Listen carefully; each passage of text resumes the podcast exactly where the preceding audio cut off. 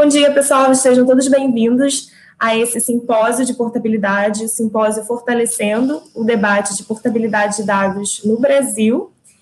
E bem-vindos a todos os palestrantes. Nós vamos fazer essa introdução. Vou passar a palavra agora para a Celina, nossa diretora, que vai fazer a abertura do evento, vai falar um pouco sobre o projeto introduzir os nossos palestrantes de hoje. Sejam todos bem-vindos e muito obrigada. Obrigada, Priscila, gente. Bom dia. Mais uma vez, bem-vindos a todos nesse nosso simpósio online sobre portabilidade de dados. E, bom, vou contar um pouquinho do projeto. Esse, esse simpósio faz parte de, um, de uma série de iniciativas que a gente tem feito, né, como ITS, como um projeto com apoio do Facebook, para justamente é, pensar e tentar levantar mais detalhes e pensar na prática como que seria né, a implementação desse direito de portabilidade de dados. Então, eu convido vocês a visitarem também o biblioteca de porta, é, o site biblioteca é, é, de uma biblioteca online que a gente criou, que é www.portabilidadedados.com.br, que ali a gente reúne é, não só artigos nacionais e internacionais sobre o tema, mas alguns relatórios que a gente convidou alguns especialistas para escreverem sobre diferentes perspectivas desse direito, né? Porque é, é um direito super interessante porque na prática ele para ele ser efetivado de fato ele precisa ser é, é, uma, é um direito realmente meio que multidisciplinar na prática, né? A gente precisa da parte técnica, precisa da parte jurídica, entendendo a parte é, da aplicação mesmo e do impacto na questão de é, da proteção de dados mesmos, e tem um, um, um impacto no mercado também significativo por conta é, do aspecto concorrencial que ele tem, que, tá, que é, faz parte também desse direito, já que possibilita pessoas a mais facilmente saírem de, uma, né, de um serviço, de uma empresa, levando seus dados para outros, e isso aumentando um pouco, aí, ajudando a, a aumentar a concorrência, a fomentar essa inovação no mercado. Mas isso é, a gente vai deixar, vou deixar para os nossos especialistas falarem um pouco mais.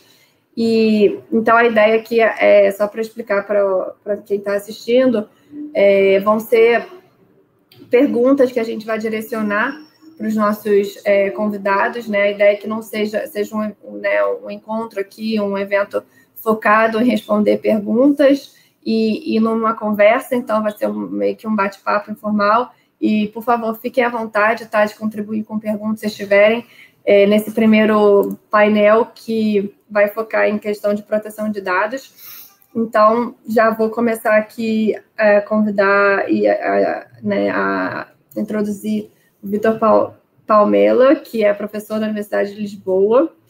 Uh, temos também a professora Caitlin Mulholland, que é da PUC Rio, e o Danilo Doneda, que é membro do Conselho Nacional de Proteção de Dados, além de ser dos né, maiores especialistas do Brasil aqui sobre o tema. Então, sem muito mais delongas, eu já vou, já vou passar a palavra para o Vitor, mas já fazendo já duas perguntas e depois a gente vai circulando também para seguindo esse formato com os outros palestrantes e abrindo depois para o público também é, participar, tá?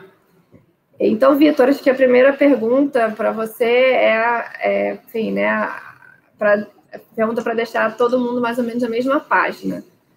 Né? O que, que seria, então, a portabilidade de dados? Né? Para a gente explicar, assim, no detalhe, o que, que, que, isso significa, né? E qual seria a diferença, né? o, que, o, né? o que diferencia a, com relação ao direito de acesso e ao compartilhamento de dados citados na, na Lei Geral de Proteção de Dados. Então, queria, no primeiro momento, vocês fizessem essa essa definição e essa distinção da, de direito ao acesso e portabilidade de dados. E depois, é, né, enfim, uma vez elaborando um pouquinho sobre isso, queria que você mencionasse se teria uma obrigação depois do realizada. Muito obrigado, Celina. Bom, eu antes de mais só queria fazer aqui uma pequena introdução e agradecer o convite estou aqui na, na, na, companhia de grandes especialistas nesta matéria. É um prazer estar aqui convosco para o Brasil, que, eu, que é um país que eu, que eu adoro, para o Instituto de Tecnologia e Sociedade do Rio, que é um instituto renomado, não é? Eu já tive, já vivi no Brasil e, e sei o renome que tem o, ITS. E, enfim, é um prazer estar aqui e aproveito para cumprimentar toda a gente que está online também, os os, os, as moderadoras, neste caso a Celina e a Priscila, e os restantes colegas de, de painel, o Danilo e a Caitlin, não é? Enfim, começando então por responder à primeira, à primeira questão, eu estou aqui a controlar o tempo para ver se não, não me um, sobreponho a nenhum dos meus colegas, vou tentar fazer isso, eu acho que sim, acho que consigo. Enfim, começando por uh, responder à primeira questão, o que é que é a portabilidade de dados, não é? Enfim, a portabilidade de dados, se eu vou enquadrar no âmbito do RGPD, do Regulamento Geral de Proteção de Dados da União Europeia, obviamente que tem algumas diferenças, mas eu penso que em termos gerais poderemos enquadrar da mesma forma. Basicamente, o direito à portabilidade subdivide-se em dois tipos de direitos a favor do titular, ou seja, é um direito que interessa ao titular dos dados. Desde logo, o direito a obter cópia desses dados pessoais, e já iremos ver como é que, como é que esse formato é, é, é instituído e o segundo é que, que, esses dados pessoais sejam transmitidos e aqui existe uma grande uh, novidade, eu diria que é o principal contributo do direito à portabilidade de dados, que é a questão dos dados poderem ser transmitidos diretamente entre prestadores de serviços. É? Isto está no artigo 2 no número 2 do artigo 20 do RGPD que permite que haja a transmissão direta. Enfim, é um tema totalmente novo, obviamente que tem alguns antecedentes, eu diria que, que um dos antecedentes é um projeto uh, que surgiu nos Estados Unidos em 2007, que é o Data Portability Project, que basicamente constituiu um grupo de trabalho que tinha como eh, principal objetivo que os utilizadores da internet gozassem de algum controle sobre os dados que hum, disponibilizavam na sociedade de informação. Obviamente que este projeto, este antecedente, eh, tinha uma base totalmente voluntária, mas o que é certo é que mais tarde é indubitável, não há dúvidas que eh, teve alguma influência no, no direito à de dados que nós temos hoje em dia no RGPD e também na LGPD. Um exemplo muito simples, eu tenho a minha conta no, no Facebook eu quero transmitir os meus dados para um concorrente ou não para um concorrente. A questão aqui, obviamente, levantam-se questões concorrenciais, mas não é necessário que, estamos, que estejamos perante um concorrente. A partir deste momento, eu posso fazê-lo e posso fazê-lo diretamente. Digamos que é essa a principal função da portabilidade. E vocês diriam, ah, mas isso é uma vantagem. É uma vantagem muito grande por uma razão muito simples. Desde logo por um dos objetivos que foi associado à portabilidade de dados, que é o minorar o efeito lock-in, ou seja, o efeito de prisão. Pensem no seguinte, tendo em conta a quantidade de dados pessoais que são um, disponibilizados online, bem como a necessidade de tratar esses mesmos dados para otimizar os serviços, uh, a circunstância de não se possibilitar a obtenção ou transmissão dos dados irá enclausurar, irá prender aquele utilizador àquele prestador de serviços. É isso, é isso que se dá o nome de efeito lock-in. Basicamente, o efeito lock-in é, é um termo que advém da, das ciências económicas e foi trazido para aqui, para a questão dos dados pessoais, para dar a ideia do que é que está aqui em causa. Que é o consumidor ou titular dos dados, barra titular dos dados, muitas vezes não irá uh, uh, para outro tipo de serviço, não pelo facto de gostar desse tipo de serviço, mas sim pela circunstância de ser muito oneroso passar para outro serviço, porque terá, mais uma vez, de criar um novo perfil e, no, e, e passar novos dados. E por isso o, o, direito à portabilidade surge assim como, um, eu diria, um instrumento-chave para a superação da dependência que normalmente existe entre os, os prestadores de serviço e os responsáveis pelo tratamento de dados.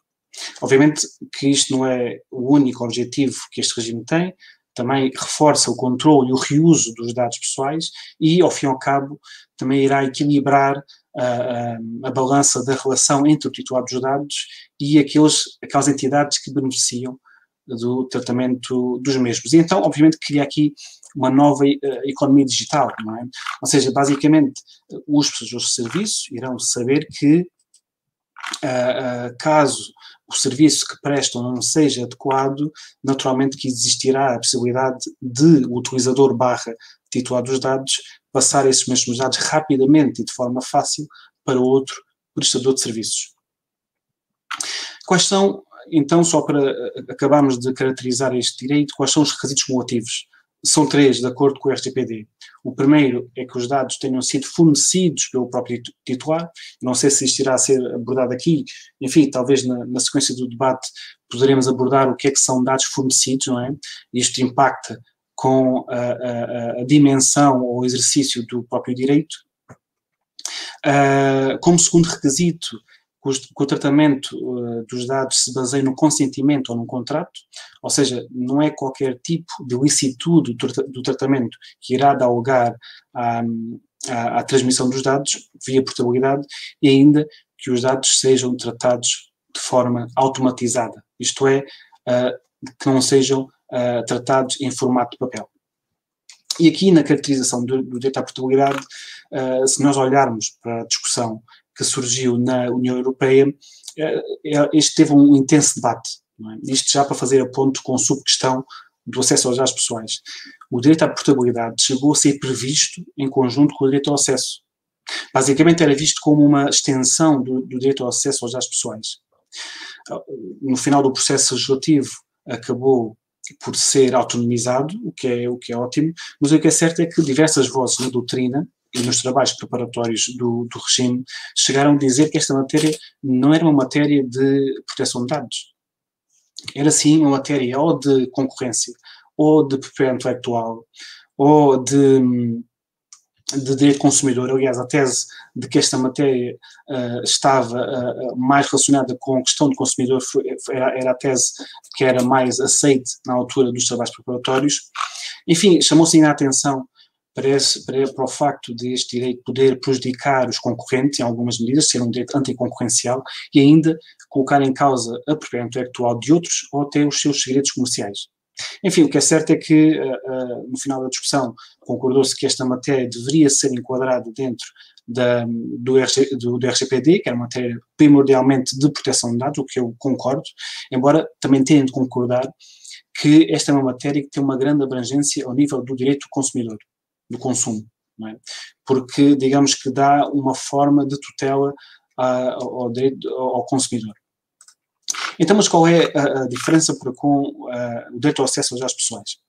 Bom, como eu vos disse, esta matéria uh, na revisão que foi feita pelo Parlamento Europeu foi incluída dentro do direito ao acesso, depois foi autonomizada, mas basicamente eu acho que se pode distinguir por diversas formas.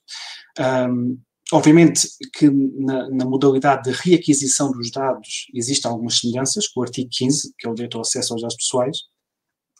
Porquê? Porque no, nos termos do 15, número 3, do direito ao acesso aos dados pessoais, o titular tem o direito a obter cópia dos seus dados num formato comum. No entanto, eu diria que podemos apontar aqui pelo menos duas diferenças. Desde logo, a primeira uh, tem que ver com uh, o facto de os dados que são sujeitos à portabilidade tem uma dimensão muito mais restritiva. Ou seja, apenas os dados que são fornecidos pelo próprio titular poderão uh, estar dentro do conceito de portabilidade, ao contrário do que sucede com o 15, uh, eh, número 3. Outra diferença é a circunstância de informação no artigo 20 uh, eh, ter de ser fornecida de acordo com o formato próprio, ou seja, no formato estruturado, no formato de uso corrente, no formato de leitura automática ao contrário do que sucede no, no artigo 15, número 13, em que diz que a informação deve ser fornecida no formato eletrónico. O que é que isto nos indica? Indica que o direito à portabilidade vai além do acesso aos dados pessoais, porque o principal objetivo é o controle e o reuso desses dados. Ou seja, o direito, através desse tipo de formatação específica que é dada pelo artigo 20, permite o reuso e a transmissão desses mesmos dados, não é? E por isso mesmo vai muito além daquilo que é previsto no acesso aos dados pessoais. Esta, diria, estas diria são uh, as principais diferenças entre o direito ao acesso aos dados pessoais e o direito à portabilidade na primeira vertente, porque a segunda não tem nada a ver, a segunda tem a ver com a transmissão direta ou indireta e essa matéria já não está prevista no acesso aos dados pessoais. Quanto à segunda questão, para não ultrapassar aqui o tempo, então qual será a, a, ou seja, a questão é se o fornecedor dos dados precisa eliminar os dados após realizar a portabilidade. O RGPD é muito claro nesta matéria. Temos aqui o artigo 20, número 3, que estipula que uh, o direito à portabilidade de dados pessoais não prejudica a aplicação do direito ao pagamento dos dados, que está presente no artigo 17. Ou seja, são dois direitos distintos. Na minha óptica, isto já resultaria do próprio regime, ainda assim, eu acho que a inserção deste número 3 veio evitar equívocos interpretativos. Desde logo porque, por um lado, o exercício do direito à portabilidade em qualquer das suas modalidades não significa, nem sequer tem, tem esse comando implícito, um, que os dados sejam automaticamente apagados pelo responsável do tratamento. Por outro lado, uh, o responsável pelo tratamento, uh, que é que no Brasil chamam o controlador, não é? Uh, não pode manter ou adiar o pagamento dos dados apenas para satisfazer um eventual pedido de, de portabilidade. Ou seja, não existem obrigações adicionais com respeito a, ao armazenamento. Aliás, esta regra está também refletida e seria interessante olharem para isso, considerando 68, no parágrafo 9 do RGPD. E isto que refere um, um ponto importante, e aqui eu terminaria a minha intervenção, que é o seguinte: o direito à portabilidade não prejudica o, o, o direito ao pagamento dos dados, nem as restrições previstas neste direito. Chamando até a circunstância para o facto de, por exemplo, a execução de um determinado contrato que poderá impossibilitar esse, esse apagamento. Ou seja, até por aqui, uh, digamos que esta questão é resolvida. Ou seja, se existir ainda necessidade do anterior responsável pelo tratamento de tratar os dados, não é pelo facto de ter feito a, a, portabilidade que o irá pagar, até porque poderão estar associados diversos uh, uh, efeitos contratuais, não é? E por isso obrigam a esse anterior prestador de serviços a continuar o tratamento dos dados. Muito obrigado e, enfim, obviamente estou à, à, disposição para qualquer tipo de questão e para o debate que se irá a seguir. Muito obrigado. Muito obrigada, Vitor. Acho que deu para ter uma noção para todo mundo de como esse debate é complexo e como é, diferentes é, influências, né, diferentes conversas sobre determinados vários assuntos que intercedem sobre o direito à portabilidade precisam ser tratados aqui. E acho que foi super importante. Muito obrigada. E só para quem está entrando agora, a gente vai é, dar continuidade a endereçar algumas perguntas para os outros palestrantes e depois eles poderão fazer comentários sobre o que foi falado anteriormente e colocar algum ponto adicional, e assim a gente consegue fazer uma roda de conversa, uma contribuição geral.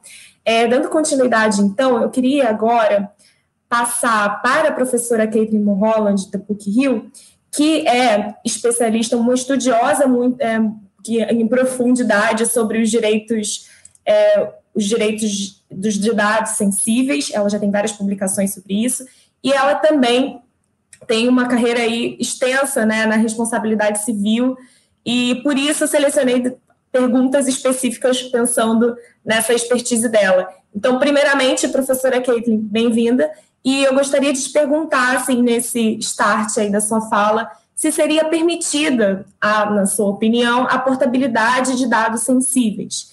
E aproveitando também, gostaria de te perguntar como que ocorreria no caso de um terceiro né, pedir a portabilidade, ou uma, uma pessoa pedir a portabilidade sobre dados de terceiro. Isso seria possível? Pelo seu entendimento de direito civil, isso seria possível ou não? E, por fim, falando um pouquinho sobre responsabilidade, se der tempo né, nessa primeira fala, quem seria o responsável caso haja um vazamento de dados durante o processo de transferência de dados é, entre uma empresa para outra, por exemplo? Obrigada, Priscila, pelas perguntas, pelas provocações.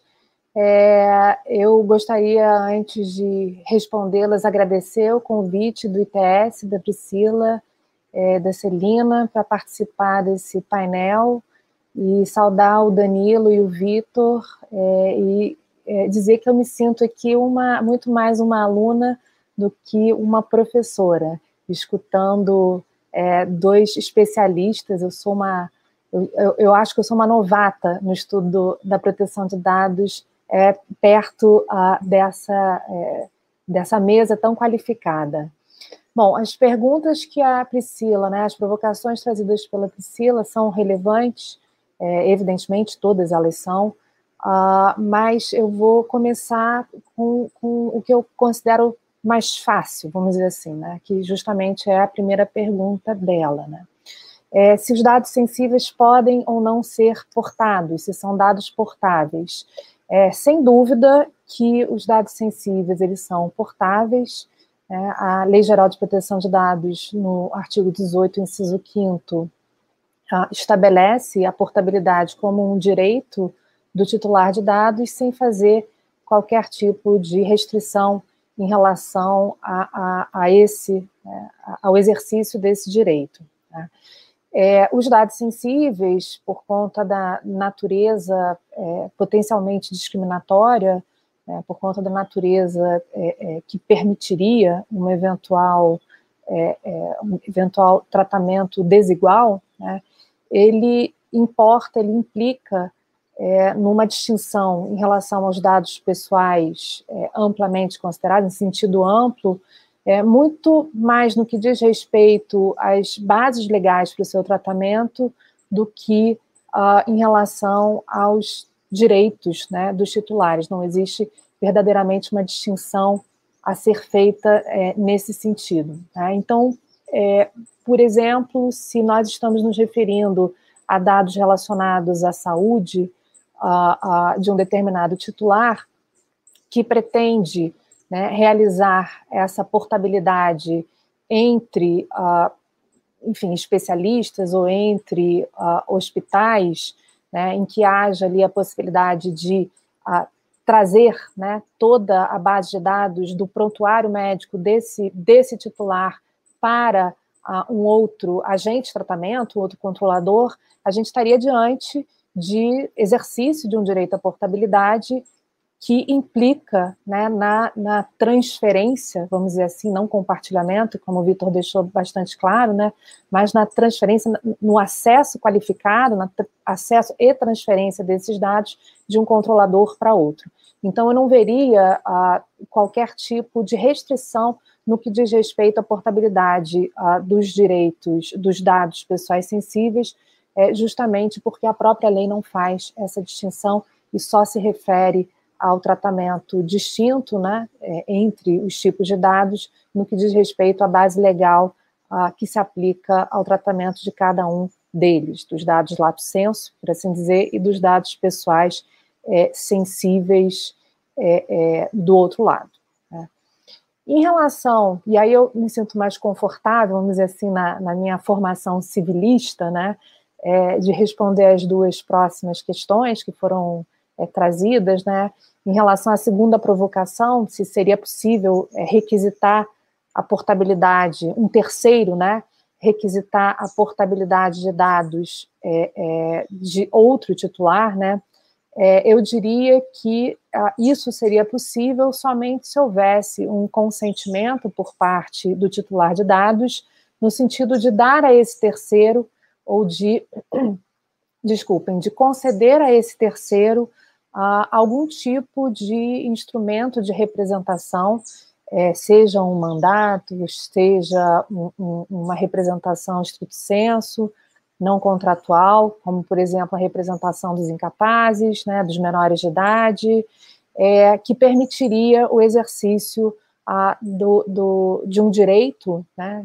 no caso a gente está tratando especificamente do direito à portabilidade, ah, em nome é, desse, desse terceiro. Né? Então, é, eu não vejo como uma possibilidade o exercício de qualquer dos direitos previstos na Lei Geral de Proteção de Dados a cargo né, dos titulares por um terceiro, e a não ser que haja efetivamente um instrumento que permita o exercício desse direito, como, por exemplo, como eu acabei de me referir, um mandato que permitiria, portanto, a, a, ao terceiro acessar esses dados, acessar de forma qualificada esses dados e realizar a sua a transferência, a sua portabilidade ou o próprio, enfim, o seu próprio uso pessoal. Tá?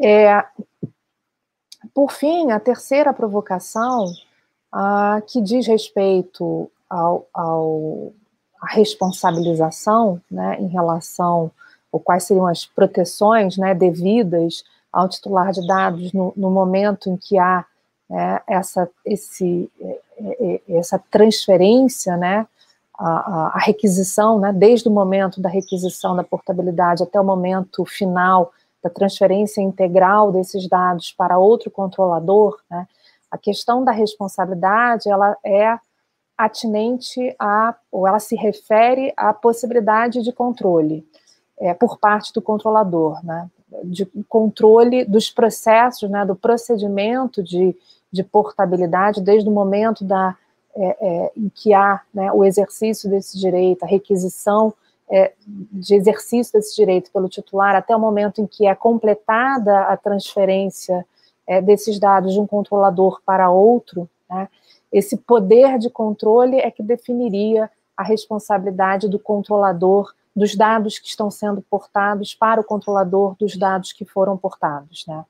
Então, nesse caso, enquanto não houver né, a transferência integral desses dados de um controlador para o outro, o controlador original, ou seja, aquele né, é, de quem, né, ou para quem foi direcionado o exercício desse direito de acesso de portabilidade, é, o controlador original ele permanece obrigado a responder, né, responsável é, por esse processo ou por eventuais incidentes de segurança que sejam realizados, né, que sejam é, cometidos né, durante esse processo de, de, da portabilidade, porque ele ainda detém não só né, o, o, o, controle sobre o procedimento, mas também ele ainda é o detentor é, daquela, né, daquele pacote, vamos dizer assim, de dados que são é, que seriam transferidos. Né? Então, essa responsabilidade do controlador original, a meu ver, ela só termina no momento em que há a transferência integral né, é, desses dados portáveis para o segundo controlador, para aquele que será o responsável a partir do momento da transferência integral pelo tratamento daquele conjunto de dados é, que o titular visou transferir. É claro que, né, que no momento em que há, eu acho que esse é um aspecto interessante da gente debater, né? No momento em que há por parte do controlador original, né, essa, esse exercício né, da transferência é, dos dados portáveis a um segundo controlador, nesse momento o controlador original, a meu ver, se transforma num, também num operador, é, ou seja, num, num, segundo tipo né, de agente de tratamento de dados, porque ele vai ficar responsável justamente por esse procedimento né, pela operacionalização da transferência desses dados portáveis ao segundo controlador. Então, ele teria essa característica também é, de operador, e a gente poderia, inclusive, discutir questões relacionadas à responsabilização com base no artigo, nos artigos 42 e 44 é, da Lei Geral de Proteção de Dados, de acordo com a figura que a gente é, é, é pretende, né, é, é, enfim, conceituar o controlador original, se ele permaneceria com a, ainda, né, com essa função de controlador, ou se ele passaria a ser um operador, ou se ele manteria essa dupla qualificação durante esse processo de transferência dos dados ao controlador, é, ao segundo controlador. Eu acho que foram essas as provocações iniciais que a, que a Priscila é, me fez, e, e, eu acho que já dá um, um, bom início de conversa aí, Priscila. Passo a palavra para você. Obrigada, Caitlin. Maravilhosa, como sempre.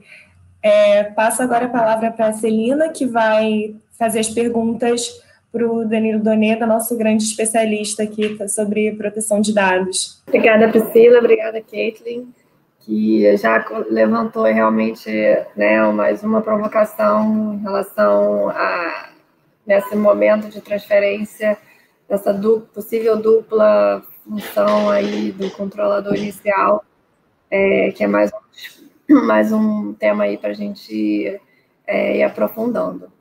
Mas dando seguimento aqui para a nossa conversa, queria chamar o Danilo, né, o Danilo Daneda, que a gente já, já apresentou como é, membro do Conselho Nacional de Proteção de Dados hoje, além de ser um super especialista no tema, é, fazer umas perguntas mais direcionadas aqui à questão já da, da, a gente estava discutindo um pouquinho antes, né, do timing de, de você já poder exercer esse direito. Então, é, a portabilidade já poderia ser requerida para o titular, né, uma vez que a LGPD já está em vigor, ou é preciso a gente esperar alguma regulamentação adicional da NPD para concretizar esse direito, né? E como é que você vê é, o papel da, da NPD especificamente é, nesse tema?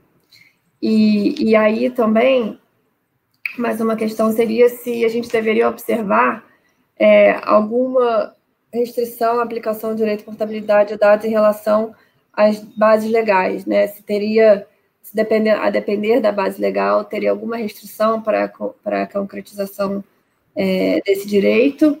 E, por fim, é, e se, no caso, e se tiver alguma restrição, o controlador poderia ou não se é, abster de, de levar esse pedido adiante. Obrigado, Celina. Bom dia. Queria agradecer a Celina, a Priscila, pelo convite, pela organização desse evento. Acho que é importante o ITS estar tá trabalhando com a consolidação de conhecimento, é, polarizando a discussão sobre esse tema, porque, enfim, a LGPD está cheia de temas e de assuntos que necessitam desse aclaramento dogmático, conceitual, isso é geral, generalizado na LGPD.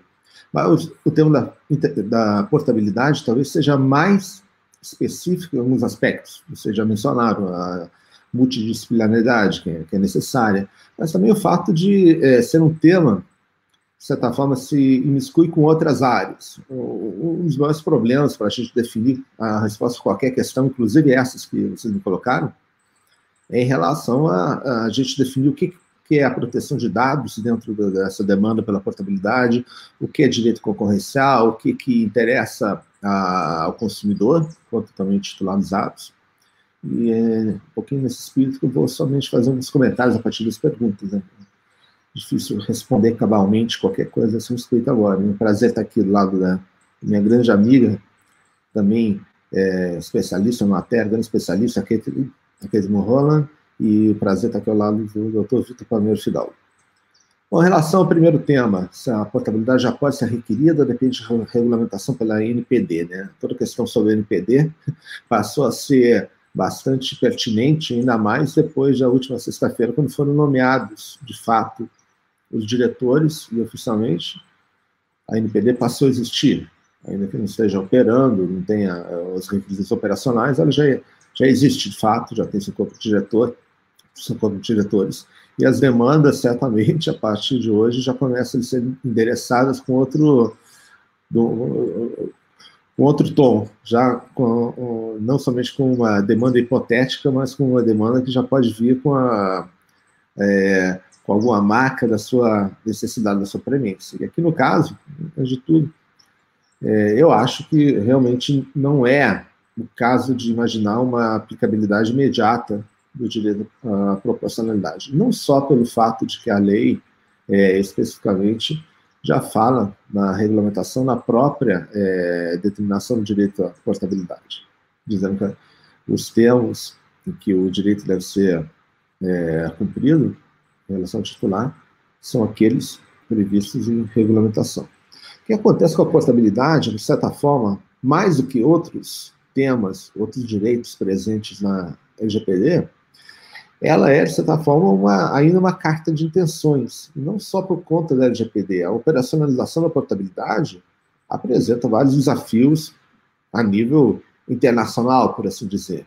Né? E no Brasil, claro, não é diferente.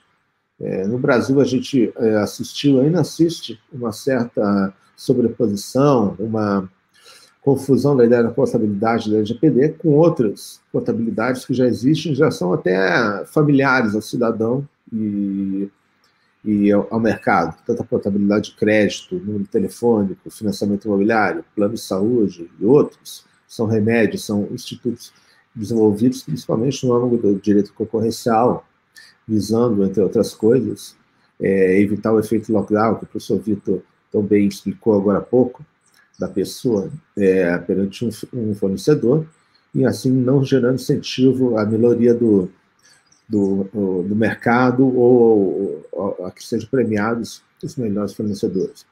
Mas aqui, veja bem, nesses casos que já estão, de certa forma, estabelecidos no Brasil, você tem digamos assim, uma razão de ser um ethos diferente do que na portabilidade da LGPD. Nesses casos, a portabilidade do número telefônico, que é que talvez muita gente já fez, você tem a, a, transferência de dados basicamente com um elemento subsidiário, um elemento secundário em relação ao objetivo principal, que é a, a mudança do fornecedor.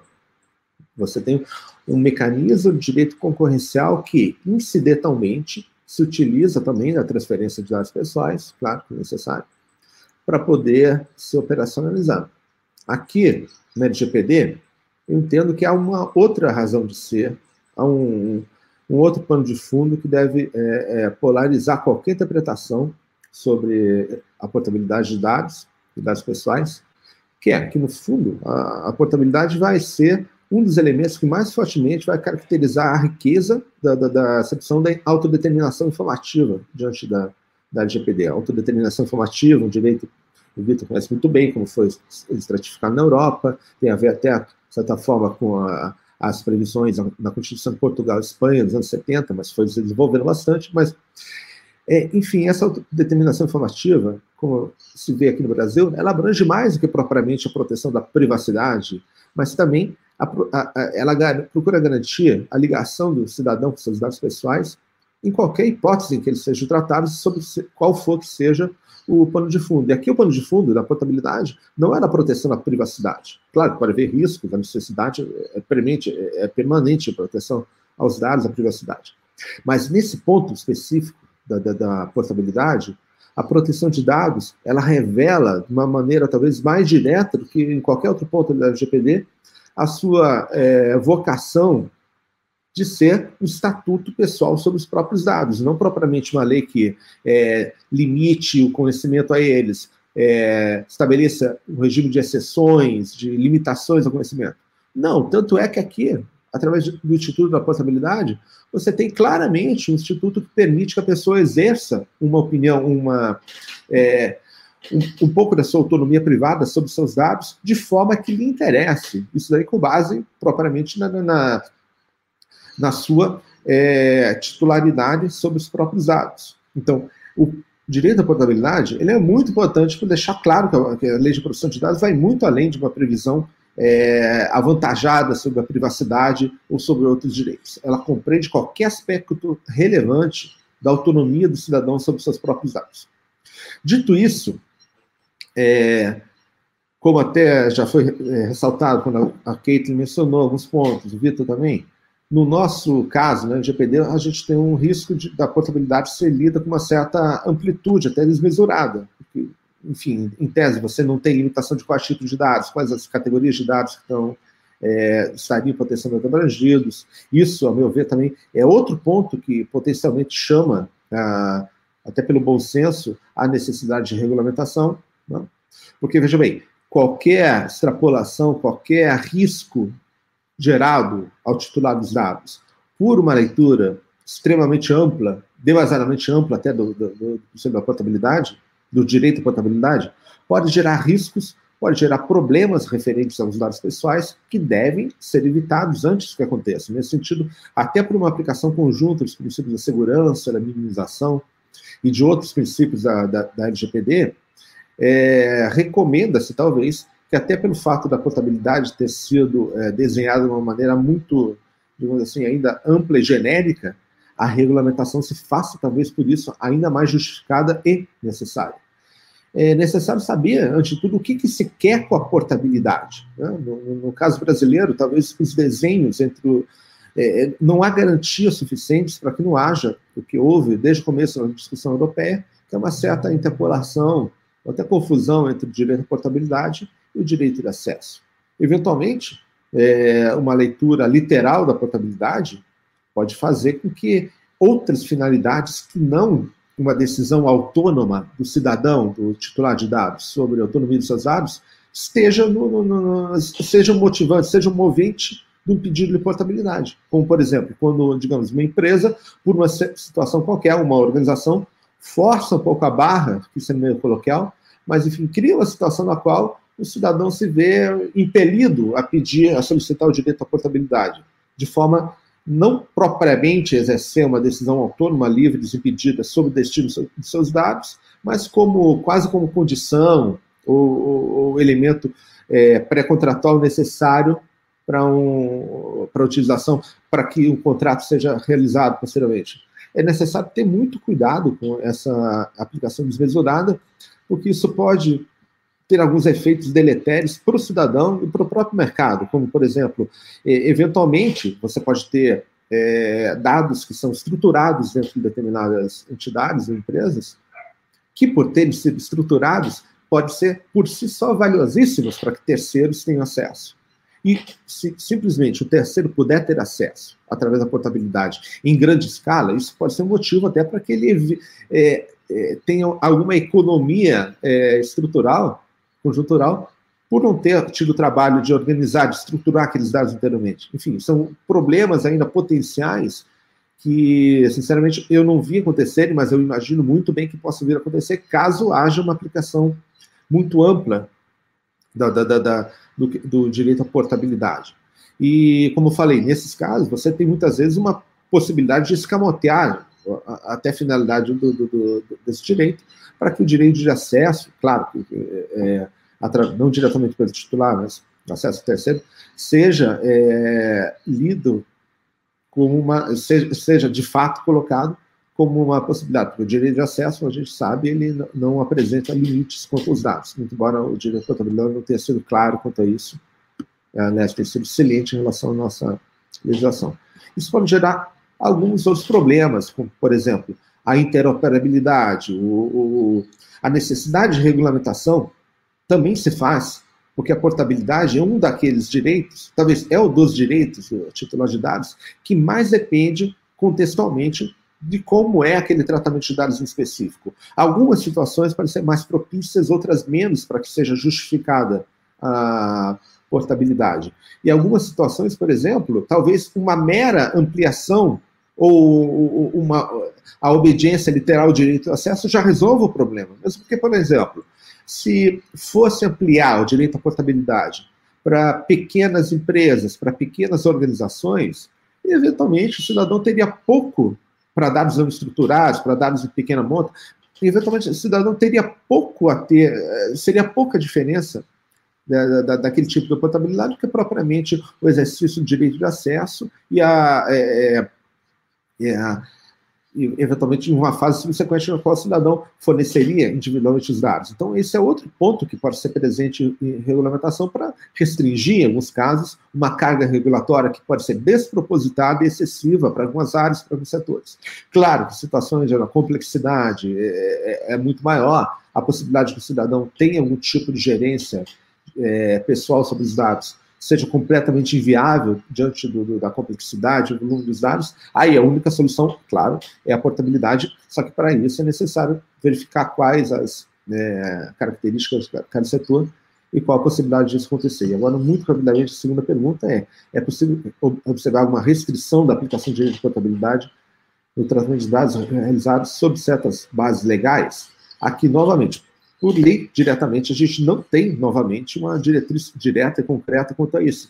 Porém, aqui eu, faço menção, aqui já foi mencionado, que é necessário evitar o desvirtuamento do Instituto. Desvirtuar o Instituto da Portabilidade vai ser, vai ser no fundo, é, matar, no, no, começo do seu desenvolvimento, o, esse próprio direito, e realmente não pode se, é, ser visto direito como uma forma de facilitar o acesso amplo a dados do cidadão ou mudar a natureza, o ônus, a carga do processamento. Então, eventualmente, bases legais que impliquem o, um contexto que, não somente em relação à base legal, mas também a origem de dados, um exame complessivo de todas as situações, que não recomendem que a portabilidade seja o remédio mais adequado, devem ser abrangidas em, em, em regulamento. Então, Nesse sentido, entendo que até o mandamento da LGPD tem a possibilidade, possibilitado a LGPD, é, ao ANPD, estabelecer limites concretos, ainda com base em outros direitos da LGPD que seriam afetados. E seria isso que teria possível. Perfeito, Danilo. Muito obrigada. É, como a gente tem agora ainda um tempo antes do próximo bloco, né, eu queria voltar àquela proposição de cada um é, puder, enfim, comentar alguma mais ponto que queira ou comentar a fala do outro, acho que isso é sempre enriquecedor. Então, vou abrir aí três minutinhos para cada, se puder complementar qualquer ponto que eu gostaria de acrescentar. Então, começando de volta com o Vitor. Muito obrigado, Priscila. Bom, uh, antes de mais, eu queria parabenizar os, os anteriores oradores pela, pela sucinta e, e, espetacular exposição, não é? Eu, eu próprio aprendi muito, isso é, isso é muito bom. Bom, uh, eu queria só acrescentar aqui alguns pontos com relação à RGPD, uh, a questão, por exemplo, da da, da portabilidade de dados sensíveis ou dados especiais é uma questão que é resolvida pelo artigo 20 do RGPD, que refere expressamente uh, o caso da existência de dados sensíveis, ou seja, essa não é uma questão que no RGPD seja, uh, seja, uh, seja controversa, ou seja, é uma questão que é, que é assente. Uma questão que, que eu gostaria de, de acrescentar aqui para o debate, porque tem a ver com a questão dos dados pessoais, é qual é a abrangência que tem a, a, a portabilidade de dados. Ou seja, nós vimos que existem diversos requisitos. Um dos requisitos é que os dados tenham sido fornecidos pelo titular. Eu acho que neste âmbito poderemos aqui uh, distinguir três posições. Desde logo, uma concessão restrita, uma concessão intermédia e uma concessão ampla.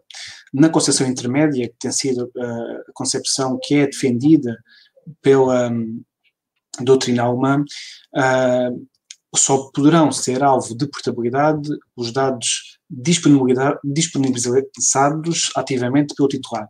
Ou seja, estarão aqui em causa unicamente os dados submetidos pelo titular, como o nome, a morada, a idade, o endereço eletrónico, o nome do usuário, enfim.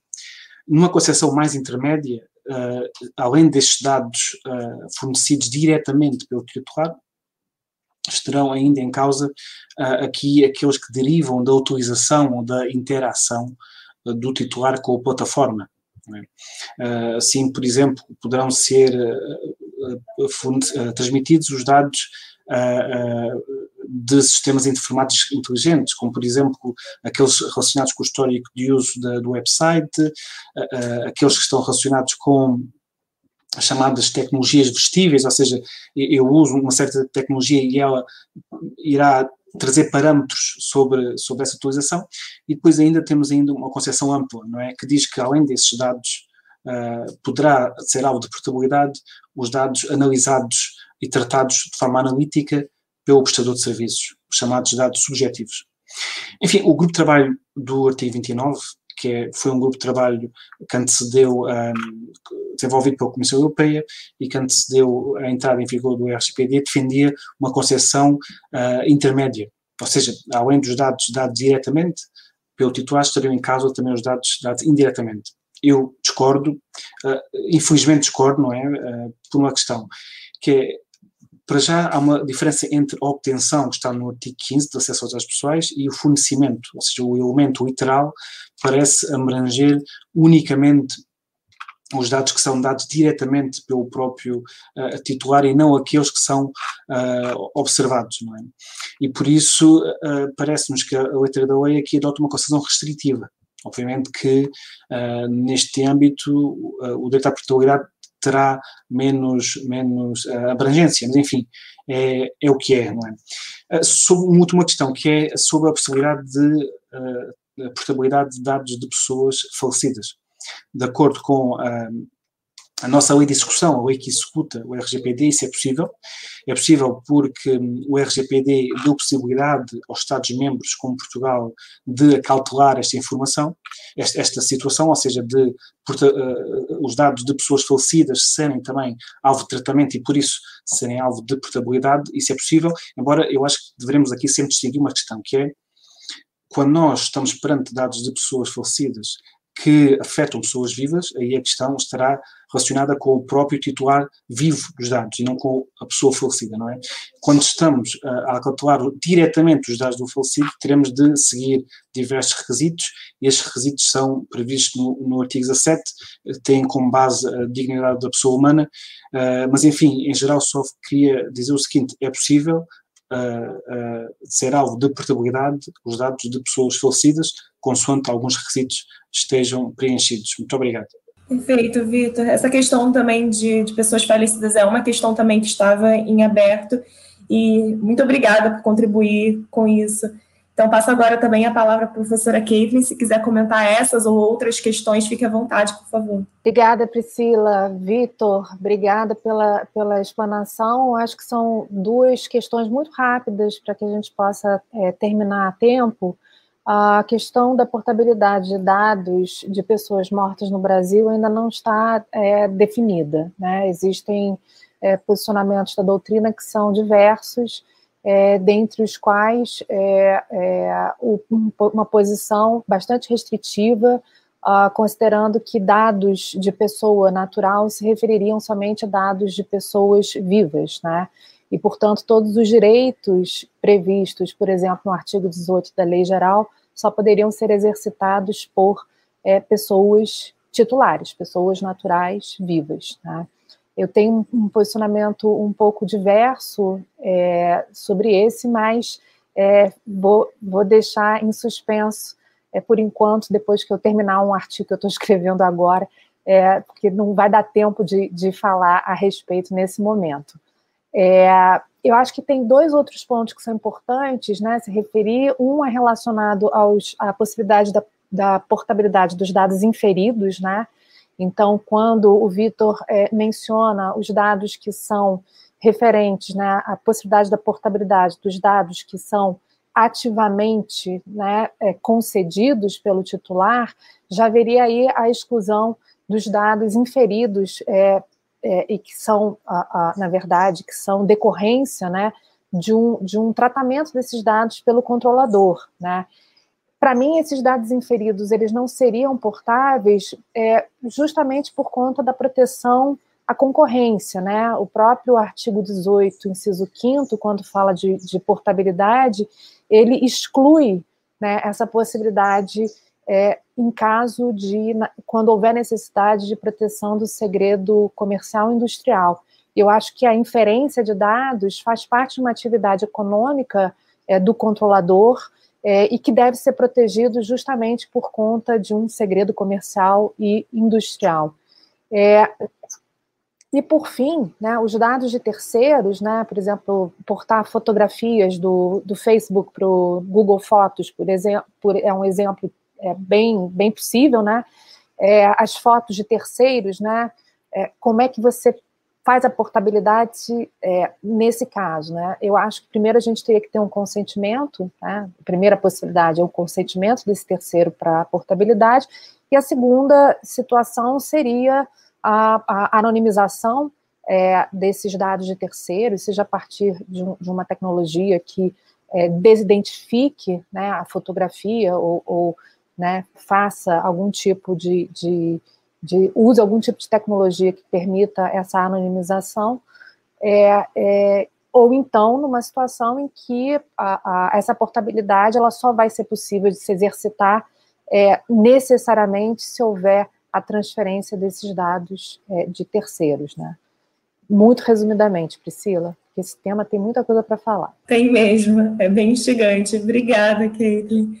É, agora passa a palavra também para o Danilo Daneda fazer suas considerações, comentários. É, a gente tem muito pouco tempo, né, Priscila? Então, somente com um último comentário, com uma última questão, eu vejo com bastante preocupação a, uma aplicação desmesurada do princípio da portabilidade antes que haja uma reflexão, não somente a regulamentação, mas acho que essa reflexão começa aqui, pode ser de total importância para a própria autoridade levar em conta. Por quê? Mesmo porque é, você pode, com uma utilização desmesurada do princípio da portabilidade, ofender diretamente vários direitos do titular, não somente colocar uma carga regulatória desequilibrada em várias situações. Não é por outro motivo que a portabilidade, não diretamente contra dados, se instaurou em setores regulados de forma diferenciada, não é possível a gente é, obter uma portabilidade, uma equivalência quanto ao conceito para diversos setores onde ela acrescentou. Muito embora agora a gente vai ter que ter uma certa é, uniformidade, porém levando em conta o que eu acho que são os vetores principais da portabilidade de dados pessoais, que é a necessidade de garantir, acima de tudo, antes de tudo, o interesse e a liberdade do titular em realizá-la. Isso é, portabilidade não pode jamais ser condicionada ser um elemento necessário, nem sequer incentivado numa medida despropositada por é, controladores, operadores, que com isso, se puderem fazer isso, vão ter acesso facilitado a dados sem uma vontade, sem a vontade, é, digamos assim, majoritária ou relevante do próprio titular. Então, a possibilidade de, de, de você ter um efeito inverso à proteção de dados, tudo que a lei coloca, é bastante clara, se a portabilidade for levada em toda a sua literalidade, sem que ela seja é, é, contextualizada em situações de setor diferentes e principalmente com os outros direitos. A, a, a própria proteção da privacidade e a, principalmente a livre determinação do cidadão sobre o que vai fazer tem que ser o único vetor, o principal único vetor que distinga a portabilidade de dados de outros exemplos e a sua não verificação em casos concretos, ao meu ver, deve ser tida como um fator que descaracteriza a pertinência da portabilidade de dados. Maravilha, Danilo. Foi maravilhoso. É, em poucas palavras, conseguiu condensar bastante informação.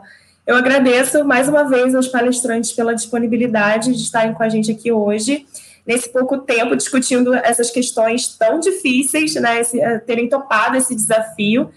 E, por favor, também, sempre que publicarem sobre o assunto, por favor, mandem para a gente, para a gente alimentar a nossa biblioteca e manter esse projeto e esse debate vivo. É, Celina, queria falar, você gostaria de falar algumas palavras finais para encerrar esse bloco e iniciar o próximo? Obrigada, Priscila. E, bom, obrigada a todo mundo, Vitor, é, Caitlin e Danilo. Realmente foi, foi esse desafio aí que vocês toparam, foi, acho que foi bem sucedido, porque a gente conseguiu, em pouco tempo, já falar sobre esses temas e, e né, pelo menos já indicar aí é, os futuros debates que a gente vai ter que enfrentar sobre, né, sobre esse tema. E aí, duas coisinhas antes da gente passar para o outro bloco, caso você, enfim, né, caso a gente, algumas pessoas não consigam acompanhar. É, bom, primeiro repetindo sobre a biblioteca online, que está aqui, até um link para vocês acessarem. Outro ponto que a gente vai ter um curso so, aberto também, gratuito, sobre o tema. É, então, por favor, quem tiver interesse, não deixe de, de se inscrever na página do, do ITS.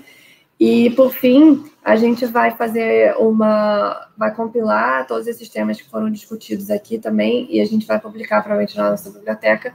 E, e a ideia é que também seja né, perguntas aí orientadoras para seguir com esse debate que a gente acredita que possa ajudar também a NPD nesse desafio que vai ter pela frente aí então, um, dois dos diversos desafios que eles vão ter é, em relação à regulamentação de, de, direitos específicos aqui na, na é, relação à, LGPD.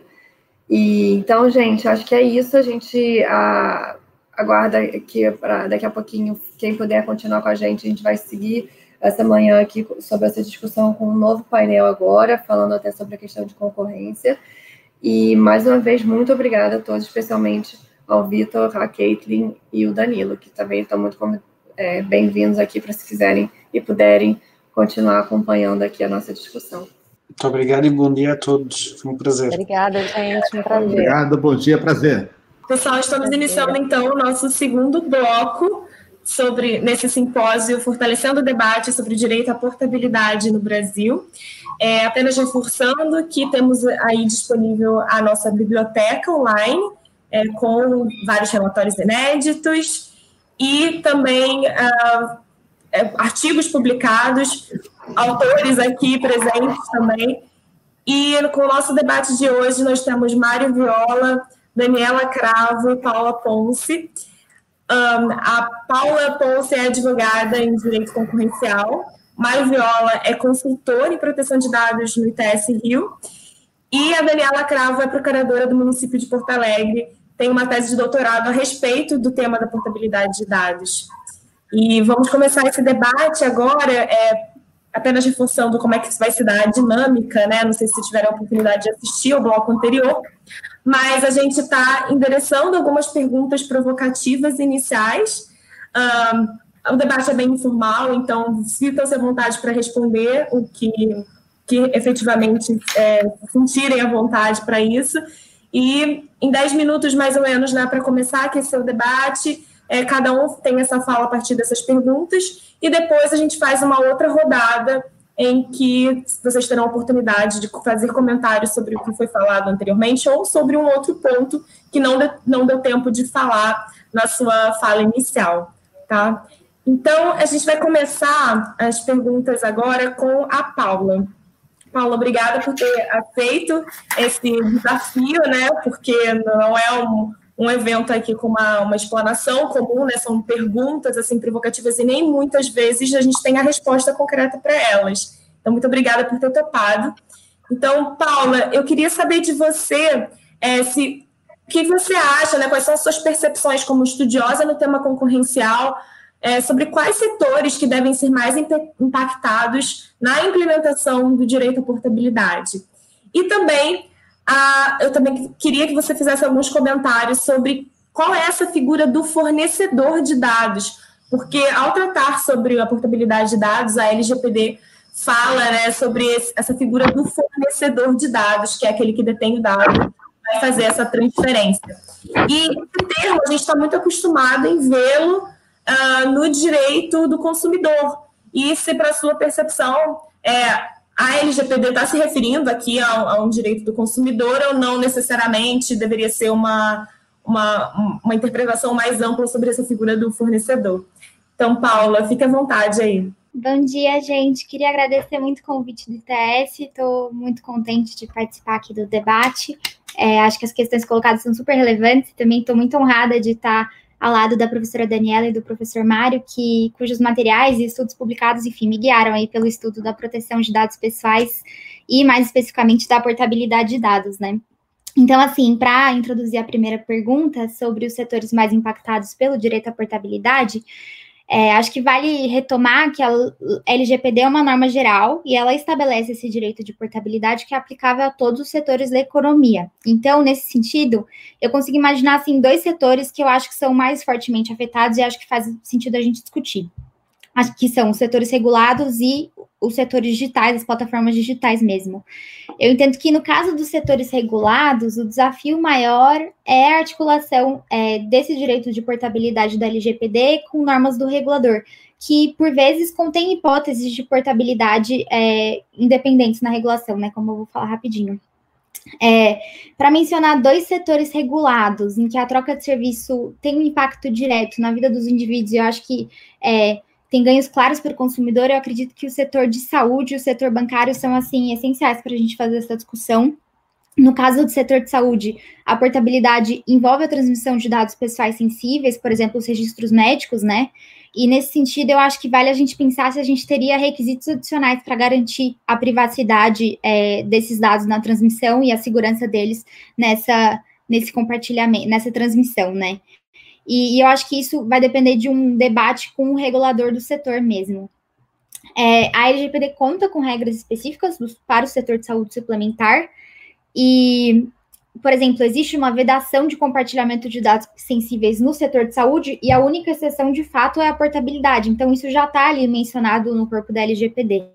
E aí eu fui dar uma pesquisada, é, nos Estados Unidos existem normas setoriais aplicáveis à portabilidade de dados pessoais de saúde, e desde 99 já existe uma obrigação de implantação de APIs para transferência direta desses dados é, lá nos Estados Unidos. E assim, gera muitos debates, gera grandes dificuldades técnicas de implementação, e, e acho que por isso a relevância de um diálogo é, direto com o controlador. No Brasil, a gente tem um direito de portabilidade na saúde, mas é um direito de portabilidade do período de carência. E acho que o professor Doneda foi muito feliz Danilo Daneda foi muito feliz em falar que a, a, o, a portabilidade de dados ali era muito mais acessória, para instrumental para possibilitar essa transferência de serviço do que central. Então, eu acho que demanda de fato uma. É, um diálogo com o regulador da área, que nesse caso é a Agência Nacional de Saúde Suplementar. E acho que outro caso é o setor bancário também, que a gente já tem hipóteses de portabilidade, então existe, existe possibilidade de portabilidade de crédito, portabilidade de contas, e mais recentemente também a gente tem a possibilidade de portabilidade do Pix, que foi recém-lançado. É, acho que também aqui, de fato, o principal ponto é o diálogo, que vai se dar entre essas diferenças, diferentes normas e os reguladores, por exemplo, o Bacen, e eu acho que um, um, ponto central também, que vai ser discutido, acho que mais profundamente no próximo é, painel, é sobre o Open Bank, que é necessariamente um regime de compartilhamento de informações entre diferentes instituições financeiras, né? Então, eu acho que vale tentar entender como a portabilidade de dados vai se colocar nesse caso, se vai ser vista de forma independente ou é, é, vai ser dada.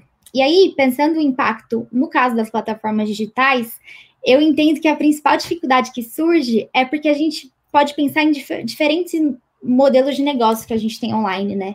Quando a gente pensa em portabilidade numérica, que estava no setor é, de telecomunicações, a gente estava diante de um mesmo serviço, é, de um mesmo serviço prestado por diferentes fornecedores. No caso das plataformas, a gente tem diferentes modelos de negócio que implicam é, diferentes formas de interação, portanto, diferentes formas de coleta e armazenamento desse dado que ficam estruturados de forma essencialmente diferente, né?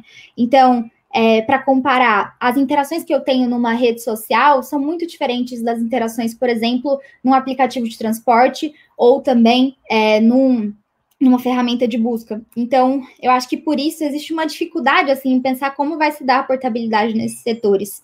E aí, é, de um lado, você tem a opção de não criar regras específicas a respeito e ter esses diferentes modelos e diferentes padrões, que pode, é, pode prejudicar a efetividade desse direito, e é, eventualmente criar regras e criar regras demais, né? E acabar perdendo a neutralidade tecnológica, que é um princípio importante, e acabar sufocando a inovação. Portanto, você criaria regras tão específicas que novos agentes, para poder é, entrar nesse mercado, teriam que é, adaptar completamente seu modelo de negócio para que as formas de coleta e estruturação desses dados atendessem esses requisitos regulatórios. Então, eu acho que é um ponto interessante para pensar como vai se dar essa articulação e essa regulação e qual é o ponto certo da regulação da área, né? E, e ao mesmo tempo, se a gente não tiver regras claras, pode prejudicar também a inovação por não permitir que esses novos agentes é, é, elaborem seus modelos de negócio contando com o direito da portabilidade. Considerando essas dificuldades, né, de encontrar o ponto certo entre regulamentação e não, eu acho que uma saída viável seria, por exemplo, é, o artigo 50 da LGPD, que comenta a possibilidade de é, boas pra... criação de códigos de boas práticas entre agentes do setor. É... e acho que isso pode ser uma saída, assim, considerando esses, essas dificuldades, especialmente no caso é, de setores de tecnologia em que os modelos de negócio são tão diferentes. E aí, passando para a segunda pergunta, eu achei ela super interessante, que é quem é o fornecedor para fins da lei, né? Se ela está restrito às relações de consumo. E eu acho que vale retomar que a LGPD afirma que o, dire o direito dos titulares de dados pessoais de ter a portabilidade de dados para outro fornecedor de serviço ou produto, mas ela não menciona, não explica nem quem é o fornecedor e nem o que é a portabilidade, né? E eu acho que isso gera os desafios que a gente estava discutindo, que vocês estavam discutindo no painel anterior. E, eu acho que enquanto a primeira pergunta diz respeito a importantes questões sobre as obrigações do controlador para atender esse direito, né? É, se tem que implementar serviço de transmissão direta ou, dire ou mero direito de acesso, a questão sobre o fornecedor também se relaciona ao escopo desse direito e ao que se pretende com ele. Eu entendo que o fornecedor deve ser compreendido de forma ampla é, na LGPD, principalmente nesse caso do direito à portabilidade, é, mas ao mesmo tempo eu entendo que ele sinaliza que a portabilidade está essencialmente relacionada à possibilidade de troca é, de agentes de tratamento de dados pessoais na provisão de um serviço ou produto. Para mim, é, isso é algo que está restringido, mas ao mesmo tempo eu não entendo que essa relação está restrita às relações de consumo. E as principais razões para isso. A primeira é de interpretação literal e sistemática da norma. A LGPD não faz nenhuma menção a essa possível restrição do escopo da portabilidade de dados pessoais a LGPD traz duas exceções desse direito, que é o segredo comercial industrial e os dados anonimizados, que não entram no escopo desse direito, mas nenhuma relacionada às relações de consumo ou mesmo às bases legais aplicáveis. Eu acho que a gente já tocou nisso no painel anterior, mas como a gente vê a norma brasileira e a, é, o que se prevê com a portabilidade é muito mais amplo do que está previsto no GDPR, que era restrita às operações de tratamento de dados pessoais com base no consentimento e execução de contrato, e ainda em comparação com o regime da Califórnia, por exemplo, que também só se limita às relações de consumo. Então, mais que isso, eu acho que caso o legislador quisesse restringir essa possibilidade de direito só com relação às relações de consumo, ele poderia ter feito. É, daí eu lembro que em outra oportunidade, no caso do tratamento de dados pessoais de criança, a LGPD expressamente faz menção à legislação pertinente para a definição do conceito de criança. No caso de portabilidade, isso não foi feito com relação ao conceito de fornecedor. Então, por exemplo, ele poderia, as, o legislador poderia ter falado é, é, portabilidade para outro fornecedor, conforme legislação é, pertinente, enfim, não fez. Portanto, não vejo essa restrição. E mais do que isso, já estou encerrando, é, eu entendo que essa eventual restrição às relações de consumo, ela não se sustentaria de forma lógica, enfim, com o que se pretende com esse direito. E aí, eu acho que esse recorte não é adequado e vou trazer um exemplo para é, exemplificar por quê é, discutindo com uma colega, eu acho que a gente pode pensar no caso dos motoristas de Uber que querem exercer o direito à portabilidade em relações às resenhas aos dados reputacionais que ele tem em uma plataforma para uma outra plataforma, né? E essa relação entre Uber e o motorista não é uma relação de consumo, mas eu vejo como um caso em que esse direito teria, um poten é, teria uma relevância e seria portanto, um caso especial para a gente aplicar a portabilidade de dados pessoais, e aí por isso também acho que essa restrição é, às relações de consumo não, não se sustenta, né? Ainda que a gente possa discutir outras formas de restrição via regulamentação desse direito, é, por exemplo, aplicável às bases legais. Mas, enfim, acho que a gente pode tocar isso, desenvolver isso depois. Obrigada, gente. Obrigada, Paula. É, você conseguiu aí passar bastante coisa do desafio que a gente tem pela frente, que nos espera para esse debate, esses desafios do segundo bloco sobre o direito concorrencial, que não está nada fácil. É, agora eu vou passar a palavra para a Celina, que vai fazer as perguntas é, para o Mário agora. E Celina, com você. Obrigada, Priscila. Obrigada, Paula. É, mais uma vez, realmente foi um ótimo início aí para discutir esse tema que tem, é, que é bastante, enfim, instigante, que inspira muitas questões, que esse é o nosso intuito aqui, tentar responder algumas, ou pelo menos é, dar um pouco mais de elementos para que a gente possa avançar de forma mais concreta nesse debate. E passando então agora a palavra para o Mário, é, a gente queria focar num, num, dos pontos, seria a questão da, do segredo industrial. Então, é, quais seriam os parâmetros mínimos que deve ser observar para a guarda do segredo industrial durante o exercício da portabilidade? Né, como a Paula falou, essa é um dos, né, uma das restrições aí é, para esse exercício da contabilidade de dados, mas, de novo, a lei não explica como que isso, né, qual seria o critério para que estaria sendo é, aplicada ali para observar essa questão do, do segredo industrial. E depois, é, quais seriam, a, de que forma a portabilidade de dados seria, afetaria a transferência internacional de dados e como seria possível minimizar esses possíveis impactos é, negativos. Bom, bom dia a todos. É um prazer mais uma vez aqui estar participando dessa discussão, dessa conversa aqui sobre portabilidade com o ITS. Enfim, a Paula já é a, segunda vez que a gente está junto em, em, pouco tempo, enfim. E com a Daniela a gente teve a oportunidade já de trocar algumas ideias também é, sobre portabilidade, enfim. É, eu sou menos especialista em direito da concorrência aqui do painel, enfim, as, as, as, as doutoras são muito mais é, especialistas do que eu, enfim, mas eu vou tentar, vamos dizer, abordar as questões da maneira mais, assim, breve possível, até porque a gente tem pouco tempo, e falando depois, enfim, do Danilo, uh, da Caitlin, uh, do Vitor e agora da Paula, também acaba sendo uma, uma tarefa difícil, porque de alguma forma os temas vão sendo tratados, ainda que tangencialmente, por todos os demais palestrantes.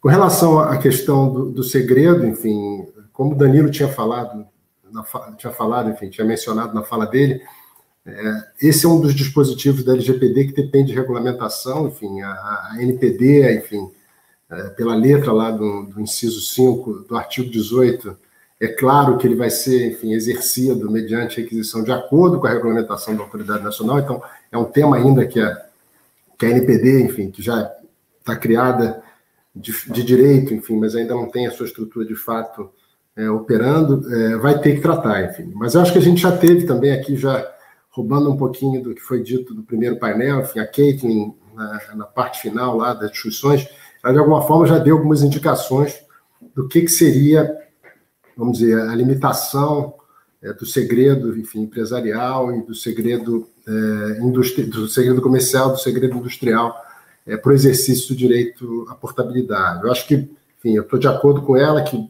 um dos pontos seria a questão dos dados derivados inferidos, enfim, que na verdade esses dados, de alguma forma, você permitir que, que os dados inferidos e derivados, enfim, que são aqueles que de alguma forma gerados pelo próprio é, fornecedor de produto ou serviço do qual o dado vai ser portado, ele acaba, acabaria possibilitando que um, o seu concorrente pudesse entender como ele trabalha os dados, enfim, qual é o tipo de lógica por trás desse dado. Então, enfim, a limitação aos dados, enfim, aqueles de alguma forma obtidos diretamente do titular, enfim, eu acho que a gente tem aí é, a nossa LGPD não é, não é tão clara em relação a isso, esse tipo de limitação.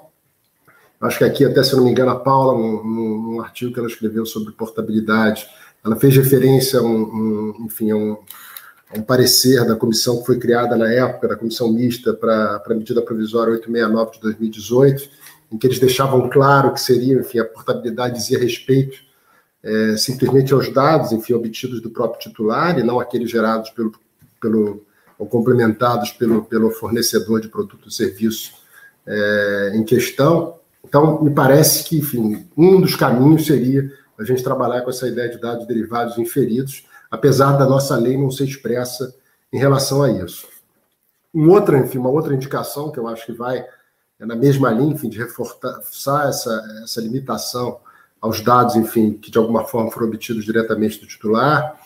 É, e aí eu não estou falando em consentimento, não estou falando necessariamente é, em, em, execução de contrato, eventualmente até com base em um legítimo interesse, enfim.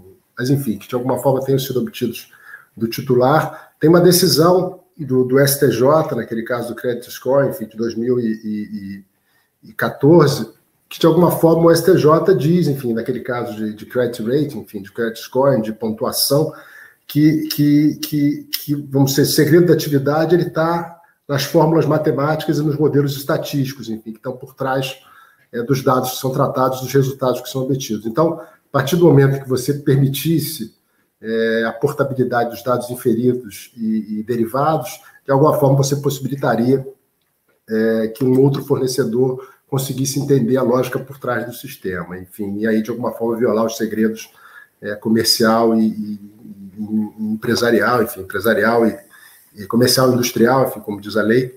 Então, acho que esse poderia ser um caminho. Então, para a primeira questão, trabalhando muito com essa ideia é, do, do, dado derivado inferido como, de, de, alguma forma, uma limitação ao exercício é, do direito à portabilidade, como manifestação aí do segredo comercial e industrial é, do fornecedor dos dados, né, da empresa, da entidade que, que vai é, disponibilizar o dado.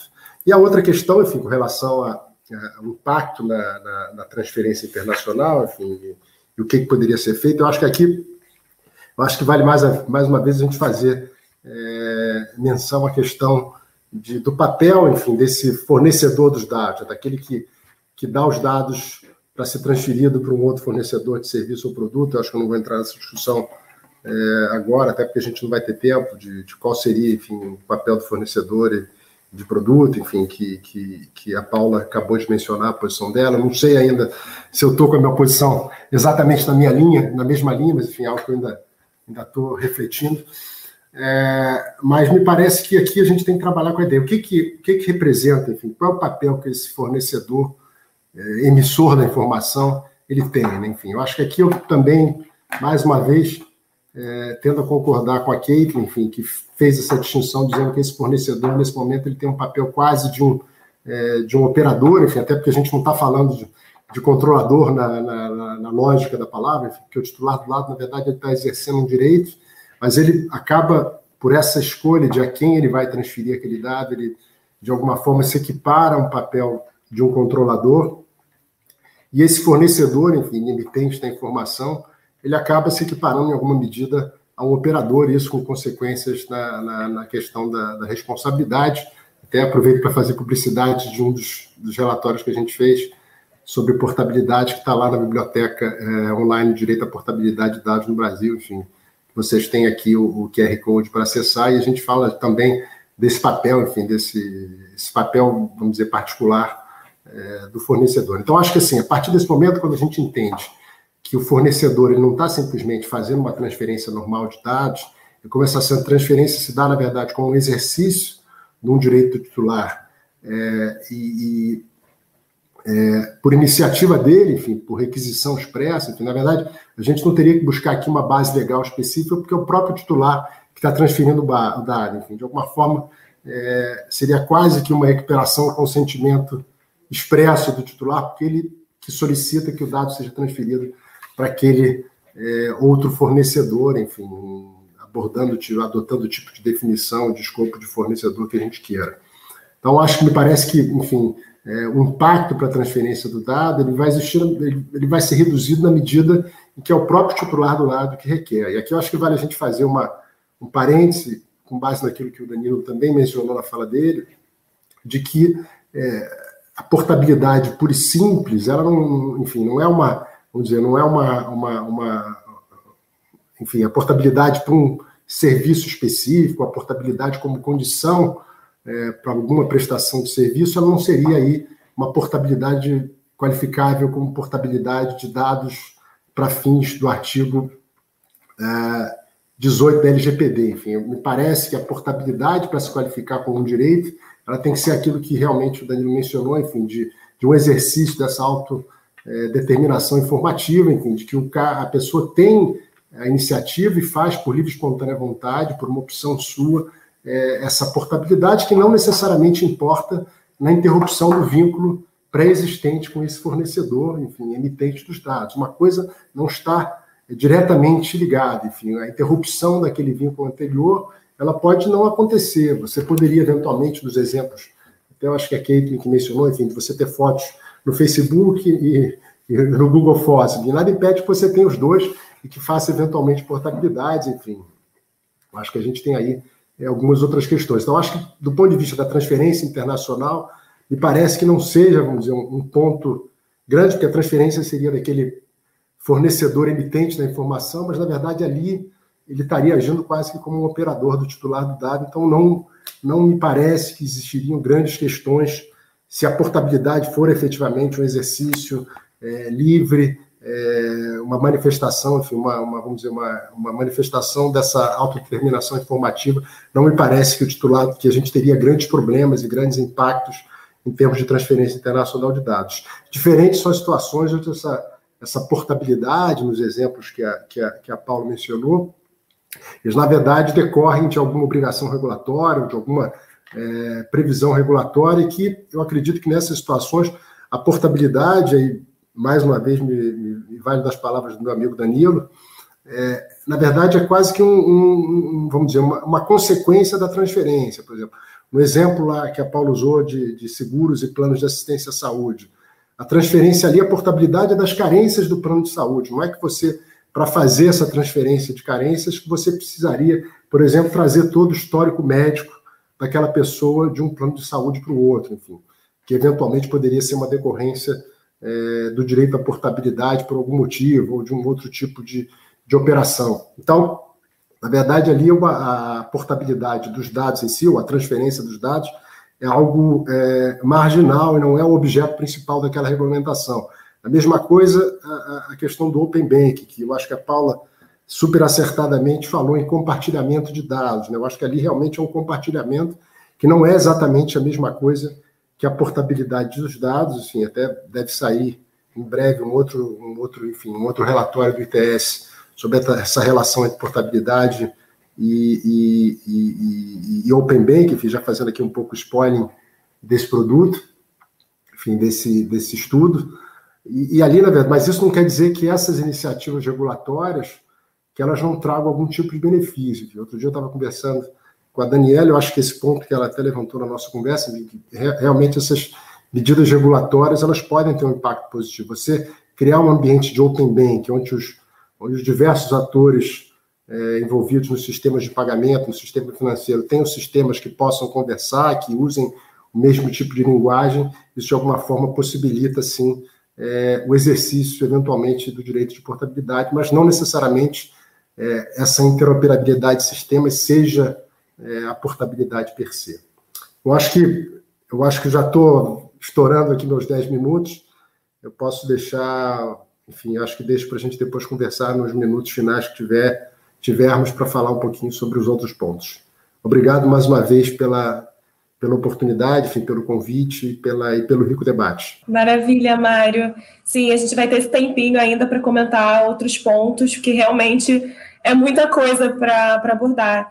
E, Mário, muito, como bem lembrado é, por você na sua fala, a gente tem relatórios inéditos né, na nossa biblioteca de, de portabilidade de dados. O Mário é autor de um dos relatórios. A Paula também tem um relatório que ainda vai estar disponível, o do Mário já está disponível. E nós temos também é, indicações aí, artigos e indicações do trabalho da Daniela, que é muito rico sobre o assunto. Inclusive, vou passar a palavra para ela agora. É, Daniela, seja bem-vinda. Muito obrigada também por topar esse desafio aqui com a gente. E para iniciar esse debate agora com a sua fala, eu queria saber alguns pontos aí, é, como a portabilidade de dados é, por exemplo, tem, há muitas dúvidas sobre o cumprimento, né, os agentes ainda de cumprimento. Por exemplo, a questão da figura do fornecedor, que foi comentado com, pela Paula, e também há uma certa dúvida se o poder público né, deve, deve aplicar, então, ou não o direito à portabilidade. Então, eu queria saber a sua visão uhum. sobre isso. Além disso, Daniela, se você comentar, se você puder comentar um pouco mais também sobre essas questões de adaptação da empresa, né? É, por exemplo, nos sistemas concorrenciais, principalmente, a gente sabe que a gente tem no Brasil, né, startups de diferentes tamanhos, a gente tem grandes e pequenas empresas. Então, os, a seu ver, os custos de adaptação de segurança, autenticação de titularidade e a próprios meios de execução do direito à portabilidade deveriam ser levados em consideração é, para diferentes modelos de negócio né, nessa, nessa nessa fiscalização de se estar cumprindo o direito à portabilidade? Então, Dani, por favor, fica aí com a palavra. Então, bom dia a todos. É um prazer estar aqui hoje com, com todos vocês. Uh, cumprimento também os ouvintes que estão aqui nos acompanhando, mandando perguntas. Primeiro, uh, queria agradecer ao ITS pela organização do evento, a Celina, a Priscila, também ao Christian, do ITS. Desde o ano passado, já venho acompanhando o trabalho de vocês, Uh, o ano passado vocês receberam, né, o Facebook, a Rebeca, o Bijan, tenho acompanhado, então, todo esse trabalho, li também o relatório do Mário, não tive ainda a oportunidade de ler o relatório da Paula, mas já li o artigo da Paula, uh, publicado na revista do CAD, muito bom. E também, né, no outro painel e nos outros painéis, pessoas incríveis que são minhas referências, que são meus professores, então é uma alegria enorme estar aqui hoje com vocês. E falar desse tema aí tão, tão instigante, tão importante para o próprio desenvolvimento do país também, como uma estratégia de dados e como a gente vai fomentar alguns serviços e evolução, não só para o consumidor, mas também para o cidadão, e muito mais do que cidadão e consumidor para o titular dos dados, que é muito mais que consumidor e que é muito mais do que cidadão. Uh, nesse ponto, Respondendo né, a questão que me foi colocada, e eu aproveito também para dizer que, na verdade, a questão ela já foi um pouco iniciada pela própria Paula, então vou até, fui até um pouco beneficiada aqui nesse debate, mas interessante colocar que, que a discussão parte do texto, né, então fazendo uma interpretação dogmática, se a gente partir do próprio texto da LGPD, direito à portabilidade está no, no inciso 5 no inciso 5, né, do artigo 18, que fala em fornecedor, e aí se vocês forem ver os conceitos que são, uh, são uh, trazidos pela própria LGPD no artigo 5 ali não consta né, uma conceituação do que seria o fornecedor, muito embora conste a conceituação a respeito dos agentes de tratamento, então de fornecedor, operador, encarregado.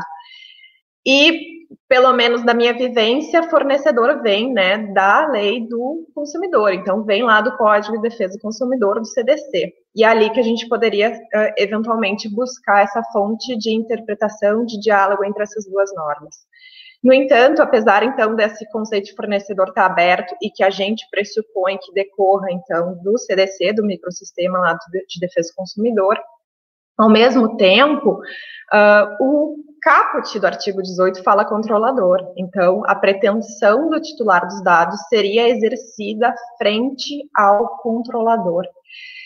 Então, uh, o que, que, né, será que a gente deve olhar a disposição específica? O que, o que, que nós deveríamos levar para essa conceituação? E, e, deixando um pouco de lado essa, essa análise mais dogmática, eu acho que a gente também deveria ir à luz e dialogando com tudo que foi posto hoje aqui nesse debate entre nós, também buscar uma uma análise de qual, afinal, é a finalidade da portabilidade, porque isso pode nos ajudar a resolver esse, esse dilema, esse, essa antinomia aparente. E, e, nesse ponto, no início, eu acho que isso até foi refletido no trabalho do artigo 29 do grupo de trabalho, que foi eh, que houve uma revisão, né, do que eles tinham colocado inicialmente, se houve uma evolução.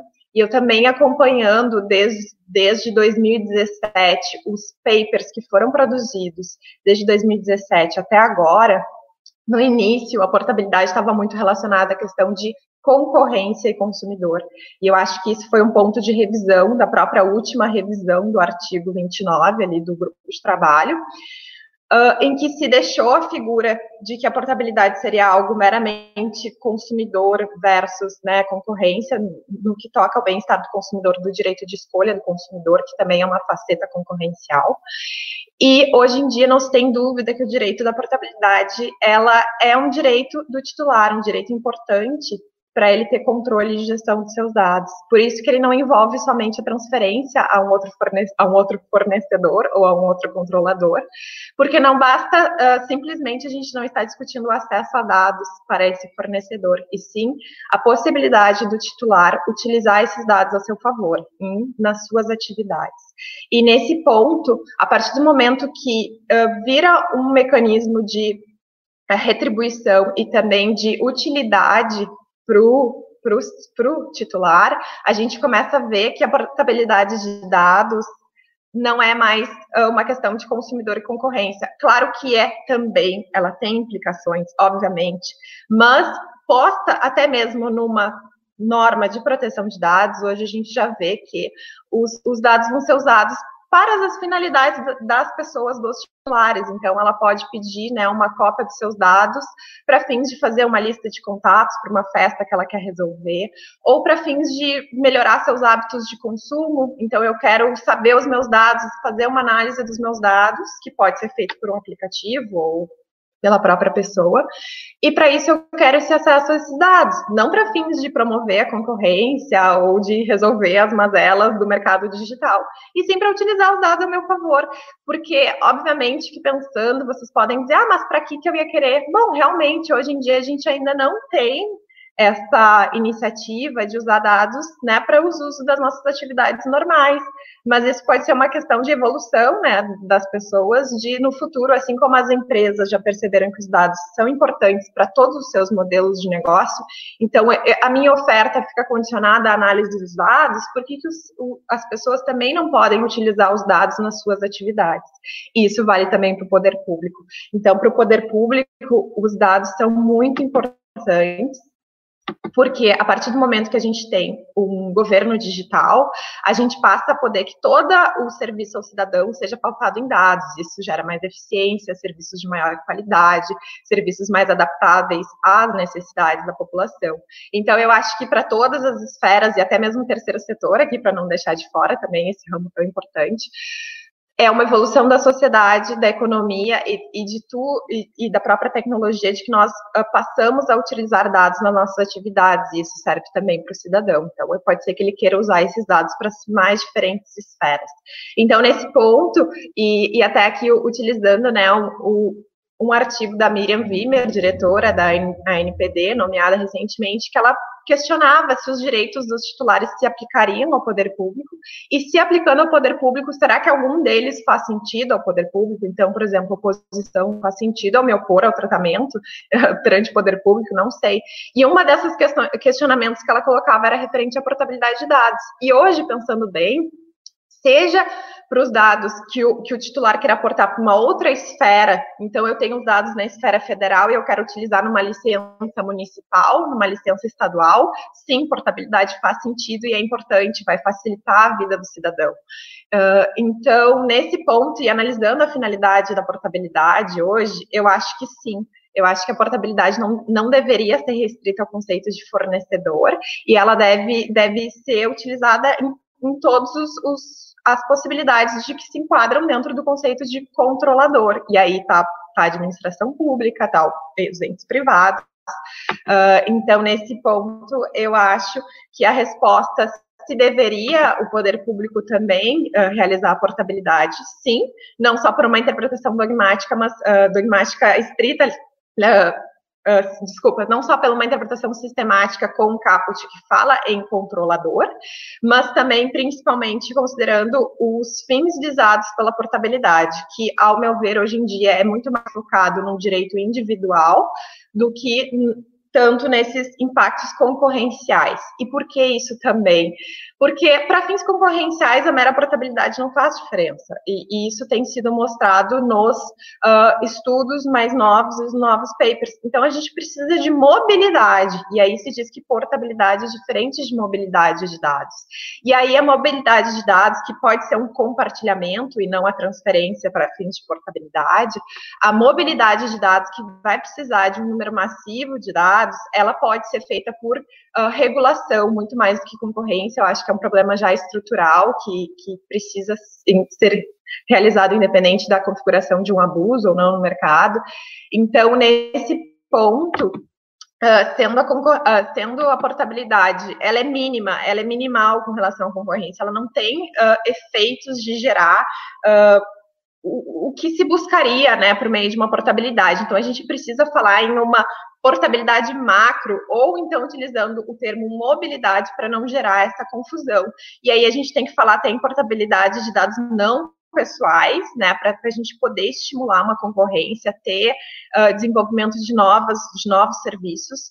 Uh, mas de qualquer forma, então eu entendo que seria importante ter sim a portabilidade também dentro do poder público. No entanto, uh, existe também uma outra discussão, né, com relação a isso, se vai se aplicar a portabilidade apenas às bases legais do consentimento e na execução de um contrato, ou se as bases vão ser amplas. E por que, que haveria essa discussão? Porque se vocês pegarem o artigo 19, parágrafo 3 ele traz ali um pedacinho da portabilidade dentro do direito de acesso, mas que comparando com o regulamento, isso seria uma forma de portabilidade. E aí a gente não sabe se vai ser uniformizado, a portabilidade também vai estar em consonância com esse parágrafo 3 do artigo 19 do direito de acesso, ou se ele vai ser um realmente autônomo, que, que, diz respeito apenas à transferência direta entre os dados, e aí, nesse caso, uh, não, não precisaria haver uma harmonia com o artigo 19, parágrafo 3 e se, uh, parágrafo 3 se aplicaria a todas as bases legais. Porque, uh, com relação ao poder público, voltando à pergunta inicial, se a gente deixar a portabilidade limitada apenas às bases legais de consentimento e execução de um contrato, é, isso vai ser raríssimo uh, com relação ao poder público. Vão ser poucas as hipóteses em que o poder público ele atua com base uh, no consentimento ou uh, no exercício das atividades contratuais, porque em geral o poder público ele vai se pautar na execução de uma de uma obrigação legal ou constitucional ou decorrente de políticas públicas, como regra. Ra raras exceções vão ser pautadas dentro da base legal do consentimento. Mas, de qualquer forma, não, isso não impede que seja uma boa prática a ser desenvolvida pelo poder público, né? E aqui a gente tem essa hipótese de corregulação, de, de participação também do regulado, de propor uh, algum alguns, alguns mecanismos, então, ah, como a, própria Paula falou, poderia estar dentro do próprio artigo 50, que a princípio não se restringe só à iniciativa privada, então o poder público também poderia uh, dar o um início, e também deixando aqui um instigante e, e, e colocando né, uma novidade, esses dias eu estava acompanhando, e até para a gente, uh, enfim, discutir, uh, já existe uma possibilidade de transferência de dados cadastrais dentro do poder público, uh, que são a transferência dos, do, dos, dados cadastrais do governo federal para fins de utilizar serviços estaduais ou municipais. E, então, a partir do momento que tu quer pedir algum tipo de, de serviço, tu poderia uh, pedir a transferência direta desses dados do governo federal, que seriam dados cadastrais. E aí também tem gente que diz, ah, mas isso não seria uma portabilidade, e aí existem todas essas discussões. Mas se portabilidade for entendida como uma mera transferência de dados, uh, isso pode ser conhecido como uma transferência de dados cadastrais, tem o encerramento da relação, porque a gente está falando, né? Eu acho que foi um consenso de todas as palestras aqui que portabilidade não é de contrato, e sim de poder utilizar seus dados em outros locais ou em outros serviços, sem precisar encerrar, né, a atividade inicial que tu estava. Uh, então, de repente, essa iniciativa do governo federal já poderia vir a ser visualizada como uma forma de portabilidade. Uh, também já falei bastante, mas com relação à segunda pergunta, eu acho que sim, eu acho que a gente pode diferenciar em termos de setores. Uh, inclusive, se vocês pegarem a LGPD no artigo uh, 55J, que fala das, do poder normativo da ANPD, no inciso 18, ela fala expressamente disso, da, da ANPD poder fazer normas diferenciadas para microempresas, empresas de pequeno porte e todas aquelas outras uh, empresas que se declarem, né, startups, uh, empresas de, de, tecnologia de caráter disruptivo. Então, sim, existe a possibilidade dessa diferenciação, e, e eu acho que isso também tem que ser, ser, feito por setores e com a participação de, das outras agências reguladoras. A gente tem visto no Brasil já duas, duas iniciativas de sandbox com uh, com autoridades participando conjuntamente para flexibilizar algumas normas regulatórias e fazer testes para buscar inovação, acesso a dados. Então, eu acho que sim, isso poderia ser estimulado e a NPD poderia participar também e flexibilizar algumas normas para certos setores que a gente deseja estimular e incentivar a competitividade. Uh, então, para não me alongar bastante, e como eu já até falei bastante coisa, uh, mas eu acho que esses seriam os pontos. Aproveitando aqui para responder umas perguntas do chat e até cumprimentar a colega Maria Luísa aqui do Rio Grande do Sul, Maria Luísa Jobim. Ela e a ela e a Renata fizeram uma pergunta bem interessante com relação aos dados observados, os dados fornecidos, e só para a gente ficar todo mundo na mesma página, no regulamento europeu, eles expressamente restringiram aos dados fornecidos, diferentemente do que aconteceu aqui no Brasil. Então, é, é, é por isso, então, que a autoridade do Reino Unido, uh, e tinha falado, na época, né, que estava falando sobre o regulamento, ela falou que era só os dados uh, fornecidos e não, não se incluiria os inferidos, mas com relação aos observados, tem se entendido que dentro dos dados fornecidos estão sim os observados, isso uh, foi colocado no, no artigo 29, né, no grupo de trabalho do artigo 29, ratificado depois pelo órgão que veio, né, a substituir o, o, artigo 29. Então, tem-se entendido que fornecidos deve ser interpretado numa visão ampla para abarcar tanto aqueles que eu proativamente forneço, seja por meio de um cadastro, respondendo algumas perguntas, como também aqueles que são observados. Aqui a gente tem né, o uso de certos dispositivos que, que ficam captando alguns uh, batimentos cardíacos, outros dados, calorias, enfim, uh, são dados observados que tem se entendido que sim, vão estar abarcados dentro da portabilidade lá no âmbito europeu.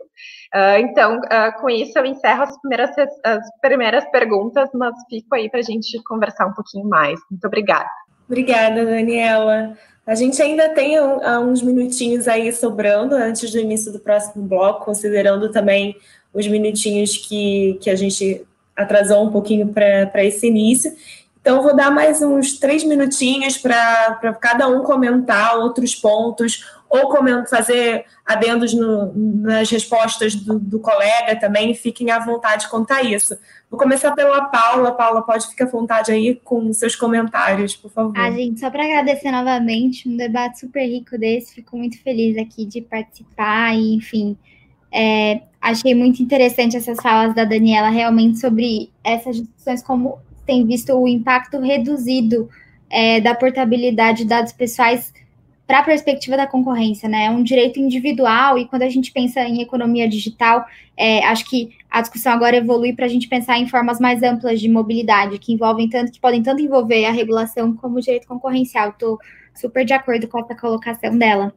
E, e aí, sobre essa questão do poder público, eu fiquei refletindo e eu achei interessante porque eu, de fato, eu, eu, concordo com a Daniela, não vejo nenhuma restrição desse tipo na LGPD e entendo que os direitos dos titulares estão sim aplicáveis, tem até menção é, na seção de, de poder público sobre como esses direitos devem ser aplicados, né, com, é, devem atender à lei a lei de acesso à informação e também o habeas data, mas assim, é, eu achei interessante que eu vi duas iniciativas recentes do poder público que não mencionam direito à portabilidade. Então, o primeiro delas é, é o guia de boas práticas para implementação da portabilidade da LGPD na administração federal. É, exato, desculpa.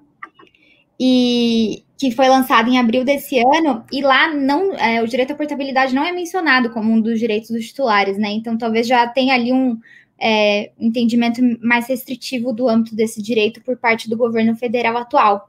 E aí, mais recentemente, na semana passada, foi, lança, foi lançado o anteprojeto é, da LGPD penal, né? E também ali também a gente não tem menção ao direito à portabilidade, são os outros direitos que recebem tratamento. Então, é, fiquei pensando é, esses pontos como interessantes, porque assim, é, ainda que não tenha essa restrição, talvez tenha sido, venha sendo uma interpretação aceita por parte do governo federal e tudo mais, então acho que é um, um bom ponto para debate mesmo. Queria só aproveitar para reiterar meus agradecimentos aí pelo debate e parabéns é, pela organização e para os outros palestrantes também. Paula, maravilha, muito obrigada. E obrigada, gente, por ter trazido também esses novos pontos, né? Essa atualização para a gente sobre essas novas medidas. Isso é muito bom e enriquece muito o debate.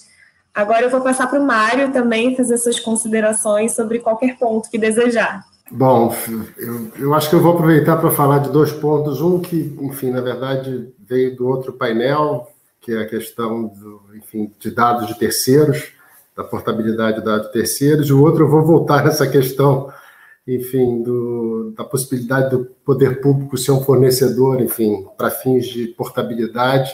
Eu, particularmente, tenho uma posição é, diferente, eu acho que eu estou, vamos dizer, nesse aspecto, apesar de eu não me considerar uma pessoa conservadora, eu acho que nesse, nesse, nesse ponto eu acho que eu tenho uma posição mais conservadora, é, e talvez pragmática, que é mais ou menos a mesma linha que eu sigo para a questão da portabilidade de dados de terceiros.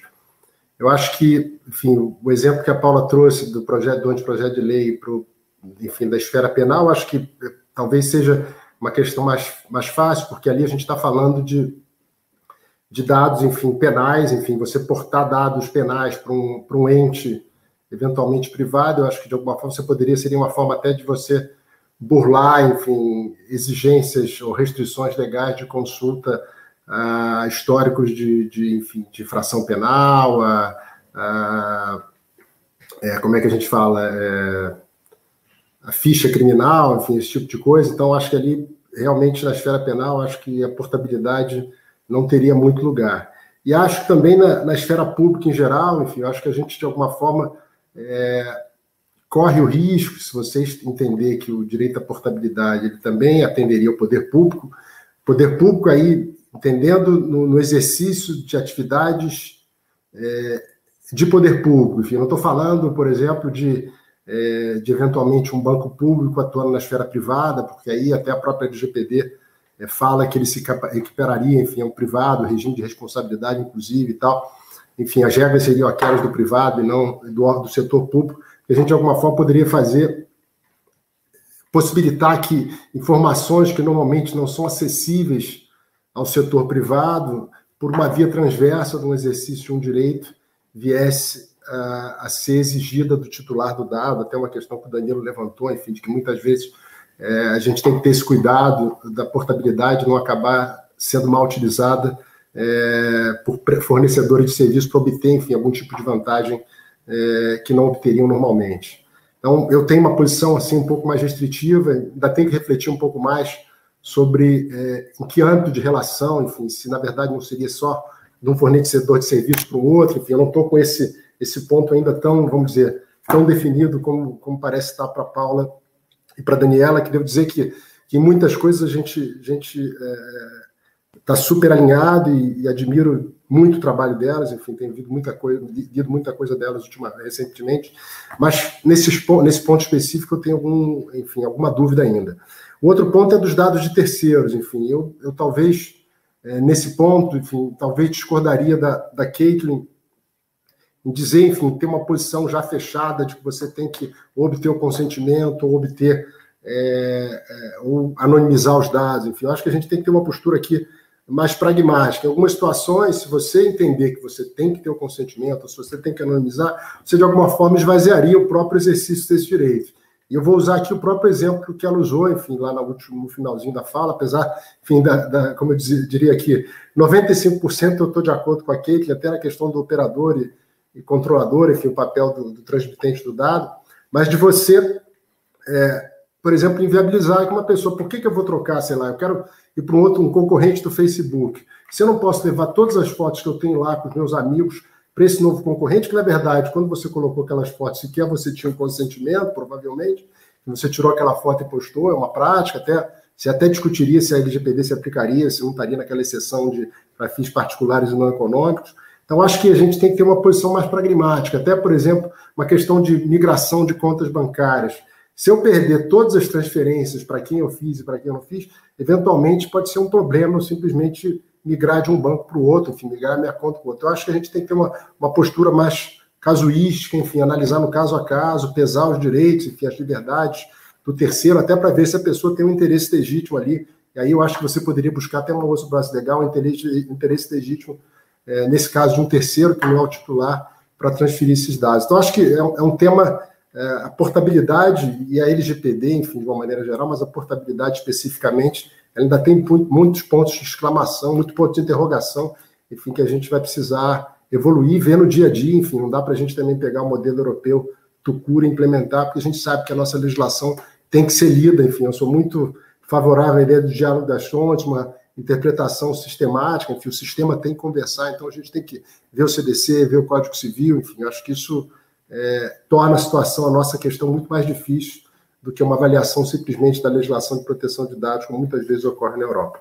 Bom, obrigado mais uma vez e foi um prazer aqui dividir o painel com essas duas grandes é, especialistas, enfim, que sempre me, me, fazem aprender muito, enfim, sempre me fazem refletir cada vez mais, tentar é, buscar outros argumentos, enfim, para a gente discutir os temas. Mário, muito obrigada. Acho ótimo, inclusive, quando tem essa discordância de opiniões, porque aí a gente pode ver né, mais argumentos e, enfim, debater mais sobre esse assunto que ainda está muito indefinido. Eu passo agora a palavra para a Daniela, para ela fazer também suas considerações em qualquer ponto que desejar. Não, eu também agradecer pelo todo o acho que cada dia a gente vai evoluindo um pouco mais. Eu acho que portabilidade, né, não, já virou um clichê dizer que portabilidade são mais dúvidas do que certezas. Uh, mas de qualquer forma, e aproveitando para fazer um diálogo também com, com o que foi colocado com relação ao segredo comercial industrial, que que né, eu apelido de segredo de empresa como resumo, né? Uh, isso também é uma questão interessante, porque não, não se tem um consenso ainda na Europa e pelos papers que eu tenho acompanhado de que inferências uh, se seriam ou não dados pessoais. Na verdade, tem, tem muita literatura apontando que inferências são dados pessoais, mas por que, que elas ficariam de fora no âmbito do regulamento europeu? Porque o regulamento europeu expressamente assim colocou, né, eh, que ficariam de fora pelos dados fornecidos. Mas se entende que seriam uh, dados pessoais, a natureza seriam de dados pessoais. Claro que tem discussões e controvérsias até, uh, tem quem coloque que não seriam dados pessoais. Uh, mas de qualquer forma, com relação ao segredo industrial e comercial, eu acho que a gente tem que ter o cuidado também de, de pensar que será que, e fazer a, a seguinte reflexão, será que o mero acesso tá? E aqui uh, dizendo, né, que, que tem essa, essa, esse, uh, esse ponto que a gente ainda não definiu se portabilidade vai ser o acesso à a cópia dos dados e a transferência ou só a transferência. Porque lá no regulamento europeu tem essas duas, essas duas hipóteses. Aqui a gente não sabe ainda se vai ser também obter uma cópia, como tem lá o 19, parágrafo 3 ou ele vai ficar dentro do direito de acesso, ou portabilidade também vai ser obter uma cópia e também a transferência direta. Mas uh, entendendo o direito, pode ser também o direito de acesso, porque a restrição ao segredo industrial e comercial também está previsto dentro do direito de acesso. Mas, de qualquer forma, ao, ao uh, e aqui também fazendo uma menção ao Vitor, que estava no, no, outro painel, o professor Vitor, uh, a gente até discutiu sobre isso. O mero acesso a, aos dados pelo titular, isso não vai gerar uma concorrência desleal. E aqui lembrando que, diferente no âmbito europeu, que já tem a diretiva lá do segredo de empresa, aqui no Brasil, o segredo de empresa está lá na lei de propriedade intelectual e depende do prejuízo concorrencial à empresa em termos de concorrência desleal, que é diferente de direito né, da concorrência, infrações de ordem econômica. Mas uh, eu só vou poder dizer que o meu direito de segredo de empresa foi violado se tiver prejuízos à minha concorrência leal no mercado. E até que ponto o uso doméstico pelo titular vai configurar uma violação ao segredo uh, de empresa. Óbvio, uh, houve abertura de segredo, mas isso gerou impactos uh, desleais à concorrência, a esse titular dessa monopólio dessa informação. Será que isso gerou prejuízo? A transferência direta, sim, se, se, se, é uma situação mais sensível, um pouco mais preocupante, mas a mera obtenção de uma cópia não, não necessariamente vai gerar efeitos uh, à concorrência leal desse agente. Então, tem que ver até que ponto a negativa de um, de um direito, né, quando for feita uma pretensão pelo titular, até que ponto essa negativa é válida. Uh, e além disso, não basta a mera negativa de dizer que isso é um segredo a ser protegido, porque tu vai descobrir o meu algoritmo, como eu chego até aquela inferência. Tu tem que ter rotinas também demonstradas dentro da empresa que há um segredo. Uh, não, não basta, o que eu quero dizer é que não basta uma alegação genérica, a gente tem que também ter esse cuidado, porque uh, só na LGPD tem mais de 13 disposições ao segredo de empresa, então daqui a pouco tudo vira segredo de empresa e nada mais se tem acesso ou se tem transparência, accountability por causa do segredo de empresa. Uh, obviamente, é, é só uma complementação. Além disso, com relação ao poder público, uh, obviamente, se tu pegar o conceito de fornecedor, tirando as empresas públicas, sociedade de economia mistas, que atuam em atividade econômica, uh, o resto seria serviço público, e serviço público só aplica CDC se for mediante tarifa e serviço individualizado. Então, também são pouquíssimas questões uh, que se aplicaria se a gente for utilizar o termo fornecedor para saber se se portabilidade vai ser observada ou não no poder público, seriam pouquíssimas questões, uh, à luz até da própria jurisprudência da STJ, que determina que tem que ser remunerado por tarifa e singular para poder incidir o CDC. Então, talvez por isso também uh, esses manuais, como o manual né, de boas práticas do GovBR, tenham retirado o direito à portabilidade. Mas isso não impede que eles façam como uma boa prática. Isso até vi no manual lá na União Europeia, que eles dizem né, que não precisa, porque lá precisa ser a base legal do consentimento para ter portabilidade, e mesmo assim eles dizem, então o poder público em regra não precisa, mas se quiser adotar, vai ser uma boa prática reconhecida e bastante uh, importante. E até uh, para finalizar, uh, já que a gente está no painel de concorrência, a gente quer fomentar também novos serviços. O Brasil aí precisa, né, se, uh, tá mais competitivo, criar mais novas tecnologias.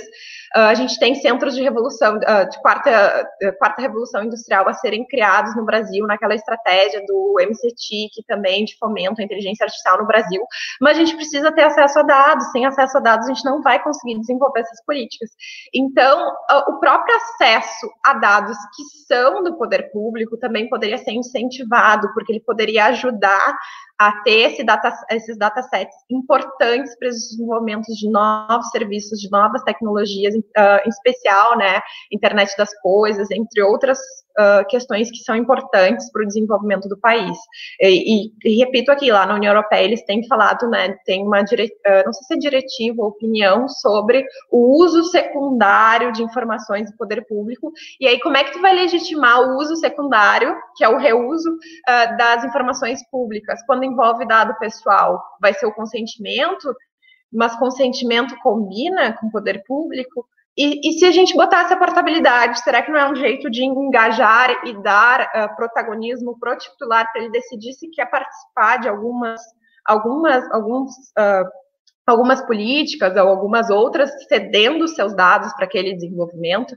Então, uh, um, um, interessante ponto interessante até é um, é um relatório para finalizar, para não estender, uh, é um relatório do Cedric Villani, que é um francês, uh, que ele fala exatamente disso, da portabilidade como um mecanismo, por exemplo, o poder público quer fazer uma política urbana uh, quer ver o fluxo de trânsito e mudar as vias da cidade, ele pode fazer um chamamento público de dados e aí as pessoas fazem essa portabilidade. Ó, passa meus dados do Waze lá para o poder público. Eu estou requerendo que ele passe, estou permitindo que ele acesse. E aí o poder público poderia ter dados uh, interessantes para o desenvolvimento das suas políticas urbanas, entre alguns exemplos, mas pode ser também para iniciativa privada. Então, é o portal um dado que está no poder público para iniciativa privada, por exemplo, está sendo feita uma pesquisa sobre uh, sobre alguma questão uh, de saúde que a gente precisaria ter dados e as pessoas prontamente uh, querem participar dessa pesquisa e, e aí elas fazem por meio da portabilidade. É o meio de legitimar o uso, colocando o titular como o, o responsável por decidir se o dado vai ser ou não utilizado. então é isso, muito obrigada e fico à disposição. Obrigada, Daniela. Eu queria agradecer mais uma vez a todos pela participação, por terem topado esse debate e sempre em aberto, né? Vamos continuar aí debatendo. É, por favor, sempre claro que tiverem alguma publicação sobre o tema, mandem para a gente para a gente alimentar a nossa biblioteca e manter esse debate vivo. E, pessoal, muito obrigada. vou passar a palavra agora para a Celina encerrar esse bloco e a gente vai dar início para o último bloco, que vai ser em inglês. Obrigada, Priscila. Mais uma vez, queria cumprimentar todos aqui, Mário, Paula e Daniela é, sem ser muito repetitiva, mas é, de fato acho que se até né, a gente levantou mais, que provocou essas primeiras perguntas assim, iniciais que é, eu acho que cumpriu o objetivo de levar para outras, que acho que esse é o caminho, né? A gente está é, no Brasil, numa forma geral, engatinhando ainda aí na toda essa cultura de produção de dados e ainda mais em alguns direitos específicos, como é o caso da portabilidade de dados, até por conta da, né, da sua característica e complexidade que a gente já falou aqui, por ter é, impactos em várias outras questões, em outras áreas do direito. Então, muito obrigada mais uma vez por todas as perguntas e questionamentos que vocês levantaram. E só para reforçar, a gente vai compilar tudo isso também para compartilhar com todo mundo e nesse intuito de ajudar é, a consolidar esse debate e a trazer mais informação para discussão desse tema é, aqui no Brasil, tá bom, gente? Muito obrigada. Então, a gente já vai passar agora a chamada aqui para o último é, painel, que já adianta que a gente vai fazer em inglês, porque a gente vai ter a participação do Bijan, que é, o, é, do, a pessoa responsável do Facebook né, no mundo para o tema da portabilidade de dados, tá bom? Um prazer, Celina. Obrigado, obrigado a todos. Tchau, prazer vê-las. Hello, everyone. So we are all live now. Uh, thank you very much for being with us today. And this debate will be in English. Uh, thank you, Bijan, for joining us. Thank you, Patricia. Uh, unfortunately, Ivo couldn't join us today, uh, but we will be only with you today, but it will be a pleasure. So we have some last questions for you and on data portability. And I will pass the word for Selena. Will she will uh, open the debate and start our conversation. Thank you. Thank you, Priscilla. Welcome, Bijan and Patricia, for being with us here in this last panel uh, in, our, in this morning that we started early on to discuss portability in Brazil. As we mentioned, this is part of our uh, pro project we have with Facebook uh, where we uh, we are trying to help uh, build and consolidate at least information regarding portability rights in Brazil. Uh, and we created this online library with many articles and other report new reports about data portability regarding data protection, uh, uh, competition law, and specific issues regarding industry. So now this is the theme of our of our debate, and we'll have here Bijan, who is um, uh, privacy and data protection uh, officer here in, uh, sorry, a privacy and public policy manager from Facebook, which who is responsible. One of the themes that he's working on is specifically data portability, and we'll have Patricia to uh, talk a bit about this issue on the financial sector and the intersection with open banking. So the format of this discussion will be based on uh, specific questions, and uh, we'll then open the floor for other uh, people to uh, present their own questions, and feel free to comment on each other's uh, responses and, and questions. So uh, giving the word now, passing on to Bijan. Uh, Bijan, we would like to, we know that Facebook has been one of in the forefront of this debate. Uh, publishing white papers on the topic, uh, fomenting discussions, and uh, also in this, putting together this the project called the Data Transfer Project. so we would like to, for you to explain a bit more how on which stage is this project a bit explain for the people here uh, listening to us what is this project and how it's been uh, being implemented and if there are already any specific like obstacles that you've been facing. And also regarding uh, data portability in like uh, in the social media uh, uh area what you would think uh, which are the main obstacles that your guys are facing in practice for the realization of this right which can be different depending on uh, on the country since i think facebook has also this other this other factor that can be a bit more complex because it's a global company and has to deal with different norms in different areas. Thank you. Thank you, Selena. Uh, thank you, Priscilla. Thank you, ITS, for inviting me today.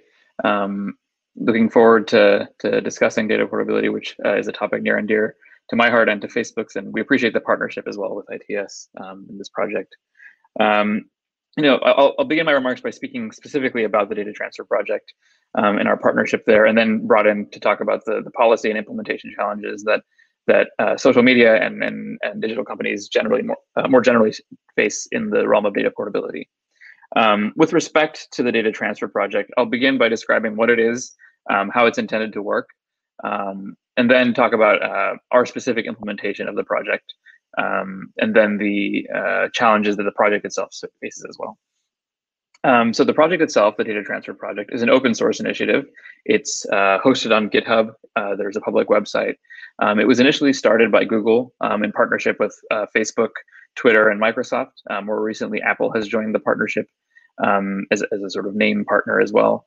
Um, and the idea behind the data transfer project is to take advantage of existing infrastructure, existing know-how within companies, uh, to develop data portability tools that enable seamless transfer um, between different uh, services, from controller to controller, consistent with your obligations under, for example, uh, Article 20, Part 2 of GDPR or uh, the LGPD. Um, the project, again, is open source. It's designed to be easy for companies of all sizes to implement, of all different kinds of infrastructure and expertise. Um, and the goal is, is again, that seamless transfer uh, that works on behalf of users.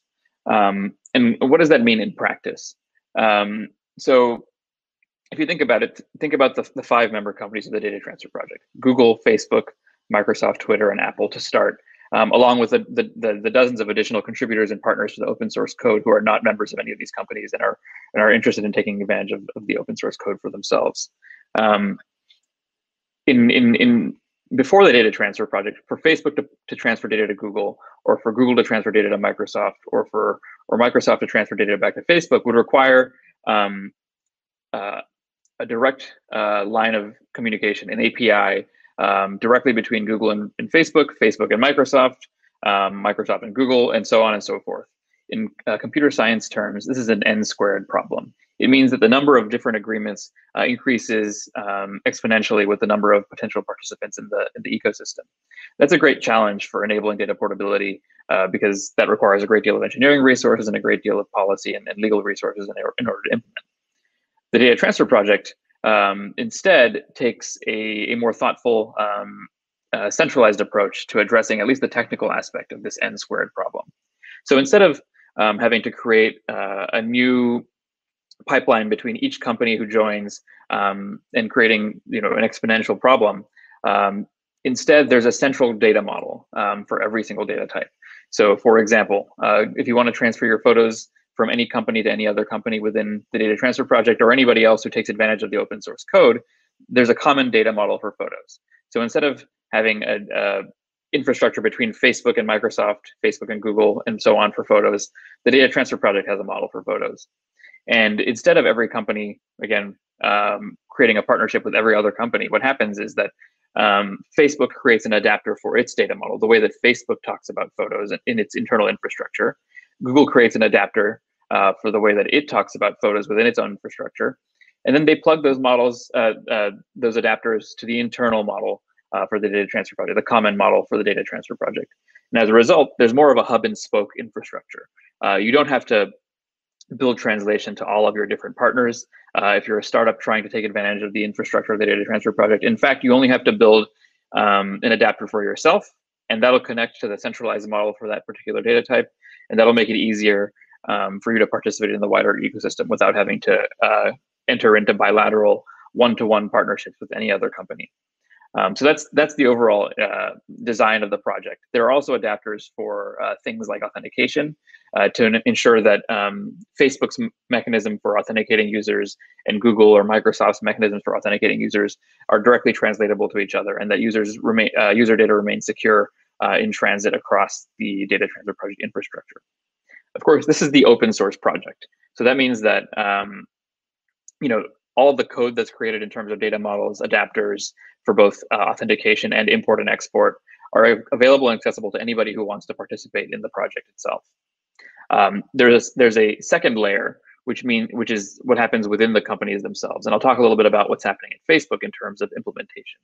So we take the open source code of the data transfer project, and we essentially apply it to our own infrastructure.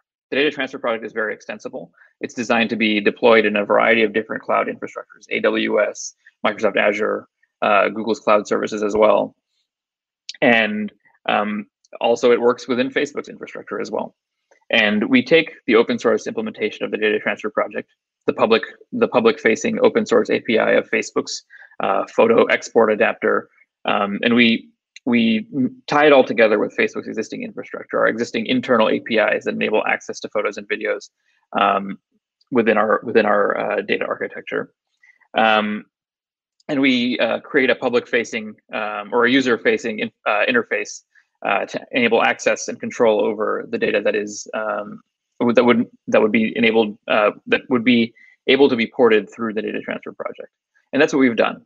Um, earlier this year, we, we launched the pilot version of this product, um, which enables users to transfer their photos and videos uh, to a variety of different services. It's, we began with Google Photos, and now we've added um, three additional cloud services, cloud service providers: uh, Kufer, which is uh, very popular in Europe, Dropbox, popular around the world, and Backblaze, uh, which is very popular with um, uh, more technically minded folks. Um, we're beginning to add additional data, um, additional destinations and data types over time. Uh, but we're all we're using essentially the open source data transfer project infrastructure within our own implementations of, of the data transfer within of, of data portability within Facebook to enable seamless service to service transfer of data port uh, of, of data between services. You'll note that we've only begun with uh, photos and videos. We plan on expanding that to additional data types. Um, but I'll speak about the, the reasons why we've begun with with the simplest almost data data types um, in, in my next the next next component of my talk, which is uh, the challenges for social media companies and other companies in uh, exercising the right to data portability and implementing the right to data portability. Um, we we describe a lot of these challenges for Facebook, but also for companies um, more broadly in the digital space in our white paper on data portability and privacy, which we issued last year in September. Um, but I'll describe a little bit why uh, data portability um, despite the the, the, technical advances of the data transfer project and the, the simplicity and the ease of implementation of the data transfer project, uh, remains a challenge for a lot of companies to implement. I think first and foremost, um, as Priscilla referenced in, in, in her opening remarks, is the the variety of different legal regimes that are beginning to to take in uh, to to have an eye on data portability. Uh, I mean this within data protection law. GDPR, Article 20, has uh, a particular obligation. The LGBT has a similar but slightly different obligation with a different scope. The CCPA um, in California has a similar obligation, but the obligation arises of the right to access as opposed to an independent right to data portability. Um, and again, has a different scope from both the CCPA and uh, the GDPR. And so it's important to, to, to make clear that while the right to data portability is arising around the world, the way in which um, uh, national authorities, um, data protection authorities, policymakers perceive the right and implement the right uh, is very different. And as a result, companies have to respond to a variety of different pressures. Um, and that's just within the data protection realm. Um, data portability is also quite popular, as I'm sure prior panelists discussed, um, within competition circles as a tool to increase choice and control for consumers online. Um, and and that's something that Facebook stands behind and is very uh, excited about within the right to data portability. But it's important to note that your, if your objectives are to satisfy data protection obligations, or your um, or your right to the right to data portability under data protection law, or your uh, objective is to satisfy competition interests in, in implementing data portability, you might design a very different law, and you might design a very different um, implementation. The scope of the right might be much broader in the competition context than it might be in the data protection context. It might cover more personal more personal data or non-personal data in the in the competition context as opposed to the uh, data protection context. So it's important to keep that in mind, and, and as a result, that that's probably hindering a little bit the uptake of data portability tools, especially the, the seamless data portability tools that uh, that uh, we've come to hope for in, in uh, digital spaces.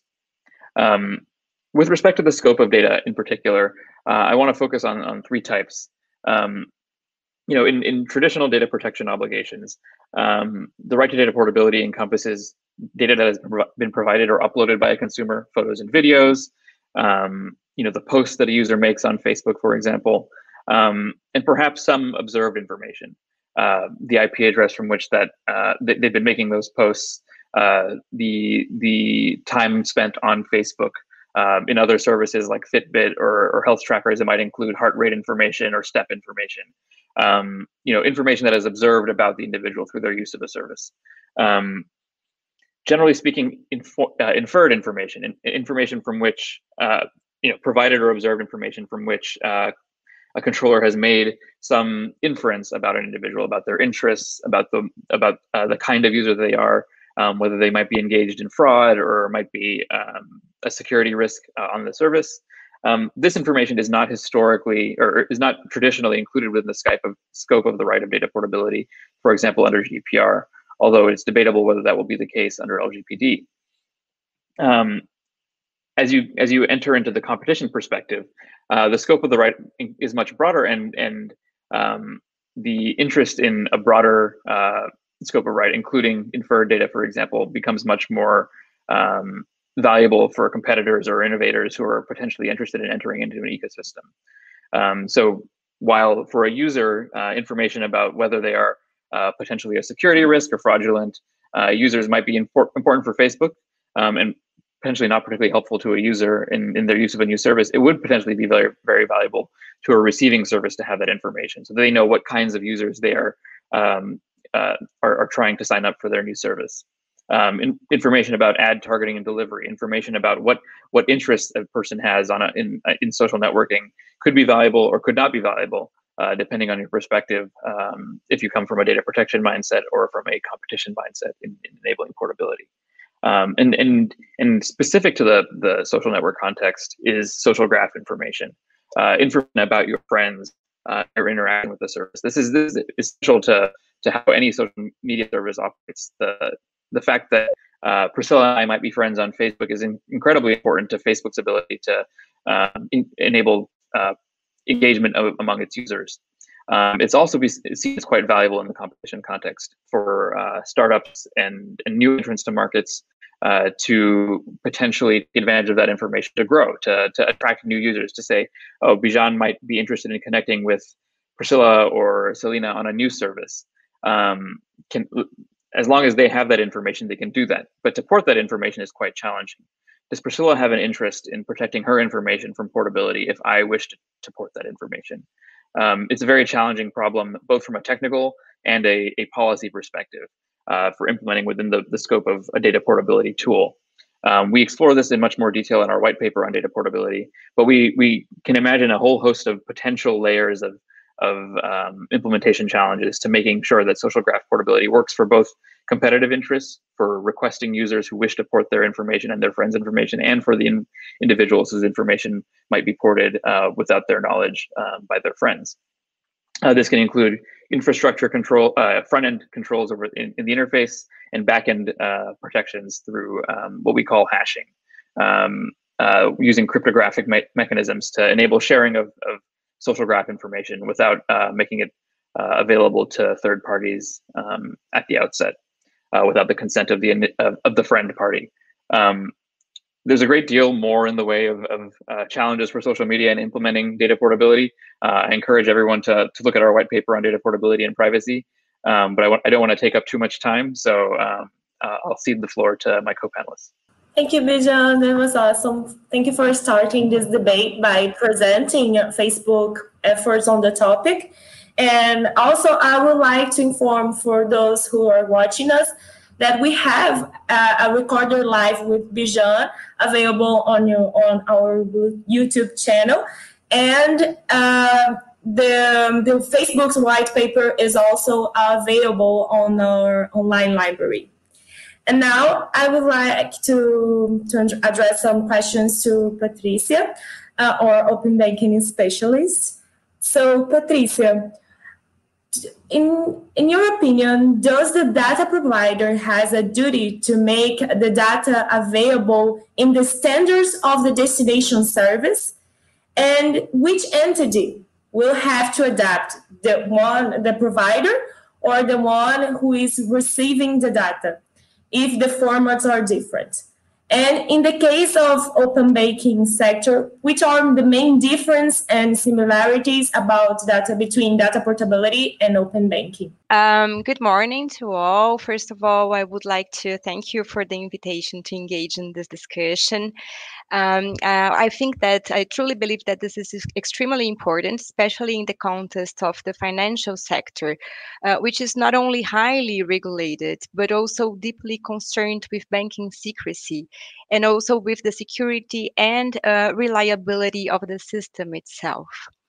Um, the data, the right to data portability provided for in the LGPD um, it allows the data subject to request the transfer of data concerning him or her from one services provider to another one.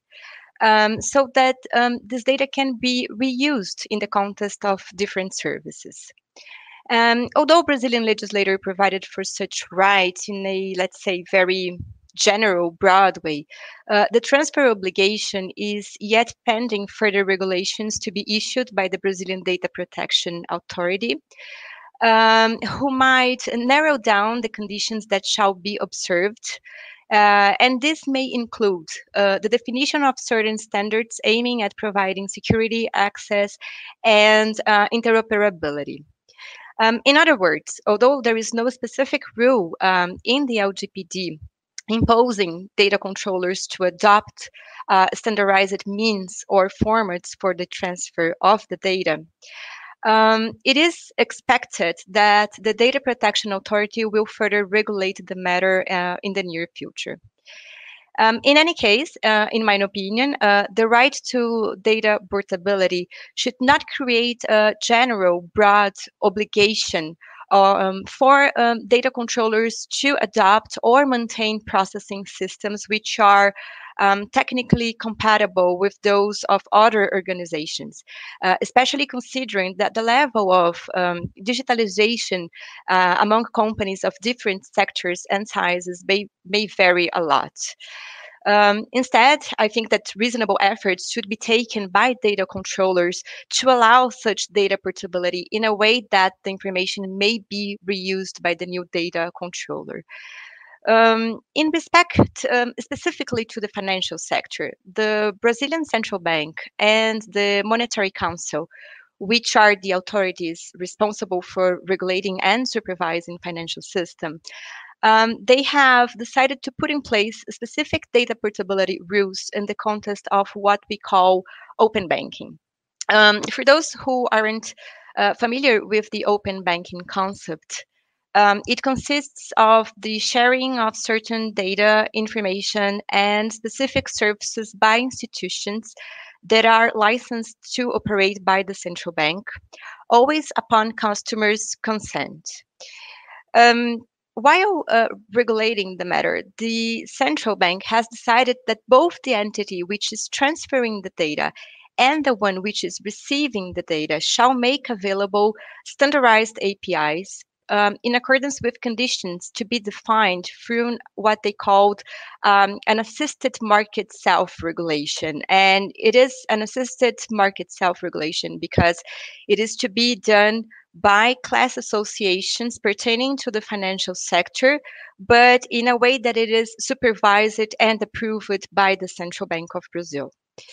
Um, also, the central bank has defined which data shall be encompassed in the scope of open banking, uh, the services and products to which such data refer to, and it has um, determined that data portability in the context of open banking shall be exclusively carried out by uh, automated means um, in a form that is machine readable and without use restriction. So it is much specific than the LGPR uh, in respect to how data portability will occur within the financial system. Um, so in this context, uh, financial institutions and other regulated companies that adhere to the open banking mechanism, they will be obliged to comply with such requirements. Um, so uh, I would say that both companies will, will need to uh, be prepared in order to send and receive data if they adhere to open, ban open banking system in Brazil. Um, with respect to your second question, um, in my view, open banking system is a relevant step towards LGPD's implementation within the financial sector for those institutions that will adhere uh, to such system. Um, although not entirely coincident, um, open banking and LGPD's right to data portability are very similar in essence and purpose. For example, um, they both guarantee individuals to transfer and reuse uh, their personal data across different services providers. Um, also, um, the LGPD and open banking rules require the express request of the data subject for the portability to occur. Um, they both uh, protect information that may be construed as business secrecy, as have been mentioned in the previous panel, um, which may not be subject in principle to portability. Um, in certain aspects, um, however, open banking may, may be either more specific or even broader. So, um, for example, uh, with the purpose of protecting data that is subject to banking secrecy laws, and um, to allow central banks continuous supervision of the financial system, only regulated entities which are licensed by the central bank may fully engage in the open banking system. Um, non licensed entities may only participate in open banking in a very restricted way through the execution of a partnership agreement um, with a licensed entity. And making here a parenthesis, in this case, um, the parties are prevented to include in the purpose of this partnership agreement um, the sharing of information relating to transactions contracted by the data subject with third parties that are not related to such agreement. Um, another another example of a broader situation in the open banking mechanism is that it only uh, sorry to a more concise and restricted uh, approach in the open banking when compa- compared to LGPD is that it only comply, applies to information belonging to the participants' clients, while um, LGPD may apply to personal data um, of any stakeholder of the data controller that is a natural person. Um, moreover, uh, open banking will not be, uh, at least in principle, mandatory to all central banks licensed institutions, um, while the right to portability uh, provided for in LGPD um, applies for any personal uh, personal data uh, controller in general. Um, in other cases, uh, open banking may be broader. so, for example, um, while open banking allows for continuous sharing, uh, sharing of data during a specific period of time that has been already set uh, in regulations, um, LGPD in principle provides for sharing in more uh, exceptional punctual circumstances. Um, also, while uh, LGPD applies to any natural person's data, uh, open banking also includes information belonging to legal entities. Um, as as the right of portability will be further regulated by the Brazilian Data Protection Authority, authority um, I believe that it, it is highly important that both central bank and such authority engage in discussions um, to provide a correct level of security and standardization within the context of LGPD's portability right um, especially for those institutions that will adhere to open banking rules. Um, secrecy and protection of financial information is a relevant issue, um, as I said before, subject to uh, banking secrecy laws. And open banking, as structured by the central bank, will create, um, in my opinion, um, secure mechanism for data portability within the financial sector. So this is what I had to say about those those questions. Thank you very much, Patricia, for your presentation. That was very clear. So, given that we have some extra time, I will let you both explore other aspects on the topic as you wish. And so, please, Bijan, feel free to make your comments. I'd actually like to react a little bit to what uh, Patricia pointed out, which I think relates a little bit back to what I was discussing, um, and and uh, can help sort of parse the the tension between uh, data protection obligations for, for portability and in competition interest in portability uh, within the sort of social media or, or digital services context in particular. Um, one of the challenges that that we've raised in our white paper, and one of the challenges that I think has been identified uh, in practice through our experience in, in other uh, data sharing mechanisms like Facebook platform, is is the the challenge of, of balancing accountability um, and data protection obligations for, for data shared with third parties by one controller, um, with the interest in having as many potential participants in an ecosystem as possible. Um, uh, I, I, I, raise this because um, you know it is in the interest of, of a data subject and the in the interest of um, uh, startups, small companies, um, new entrants to markets to have as much data shared as possible with as many entities as possible um, in order to drive innovation and choice in a particular ecosystem.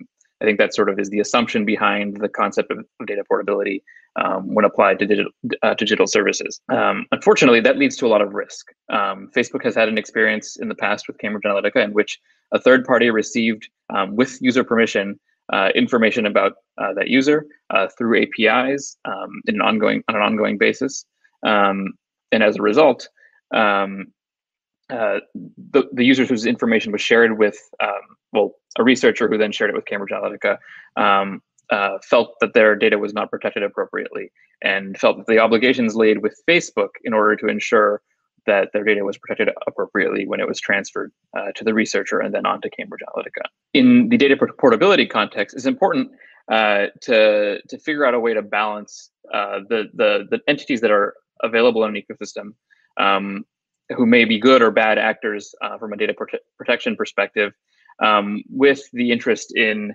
um, uh, enabling as much competition and innovation as possible. And one thing that open banking does that that uh, both in the UK and as proposed in in uh, the Brazilian context is the sort of scheme of certification. Certain regulated entities may the only may be the only entities who can participate in fulsomely in the ecosystem. Um, this is a way of sort of mitigating the the level of risk um, with a number of entities who might participate, um, who might be receiving data uh, ported by users in the general data portability context as well. Um, it can be helpful to to have some third party entity um, in in the banking context. It's uh, the, the obviously the banking regulators, the financial sector regulators, um, but it could also be valuable in the, the, the generalized portability context to have either sector specific or generalized um, third parties that can help certify uh, good or bad actors in an ecosystem who can participate, um, who at least have some minimum level of security and privacy practices so that we, Facebook, and, and our users can feel confident that when we port data, uh, it's going to a place that will, um, one, do cool, innovative, new things with that information, provide new services. We'll also do so in a way that's privacy and data protective. Thank you, Bijan. So, Patricia, feel free to comment as well. Thank you for your comments, Hedgen. Um, I think uh, this is a huge challenge and you you were right in uh, what you say. And what i wanted to say uh, is that is about the um, the main uh, challenges for the implementation of data portability in the financial system. I would like to say a little bit about this question as well. Um, and as I mentioned before, the implementation of the open banking, I truly believe it's a huge uh, step towards LGPD's portability right, uh, in particular for those entities that are regulated by the central bank and adhere to the to the open banking scheme. Um, there are there are lots of changes uh, uh, relating to the adoption and compliance to open banking rules from tech and governance perspective uh, within the tight time frame that has been required by the central bank. And this is no doubt relevant but although it is expected that such challenges are mostly overcome within the next years. So in my view uh, on top of any technical difficulties that are being facing now for uh, the standardization of APIs between the financial entities, I think that the main, main, really, real main challenge to the data portability within the financial sector is the transfer of data outside the financial system from institutions uh, from a non uh, from a regulated institution to a non-regulated entity and at the same time keeping the same same level of security and compliance to avoid the leak or uh, inappropriate transfer or use of the data uh, upon transfer. Um, the central bank has tried to deal with this matter as well in the context of open banking by imposing through uh, regulations uh, a requirement to put in place a specific partnership agreement to regulate data portability between the non licensed entity and the licensed institution. Um, which agreement must provide for specific conditions provided for in the Brazilian regulation, including the ability of central bank to have access and a minimum level of supervision of such portability of data and the subsequent use of the data by the entity which received the information. Um, also, any uh, uh the open bank regulations also uh, requests that uh, any portability of data in the context of open banking through the partnership agreement must request must be uh, preceded of the previous and uh, um, express consent from the client of the of the bank or payment institution or fintech. Um, also, uh, one point that I think that is very important is to talk a little bit of about authentication uh, of the consent, how you authenticate uh, and guarantee that the person granting the consent is really Patricia, Selina, Priscilla. Uh, and with respect to this topic, uh, I think this is uh, really uh, important as as because as I mentioned before, data relating to banking services and transactions are subject not only to LGPD, but also to banking secrecy laws, which impose, including criminal uh, penalties in certain circumstances.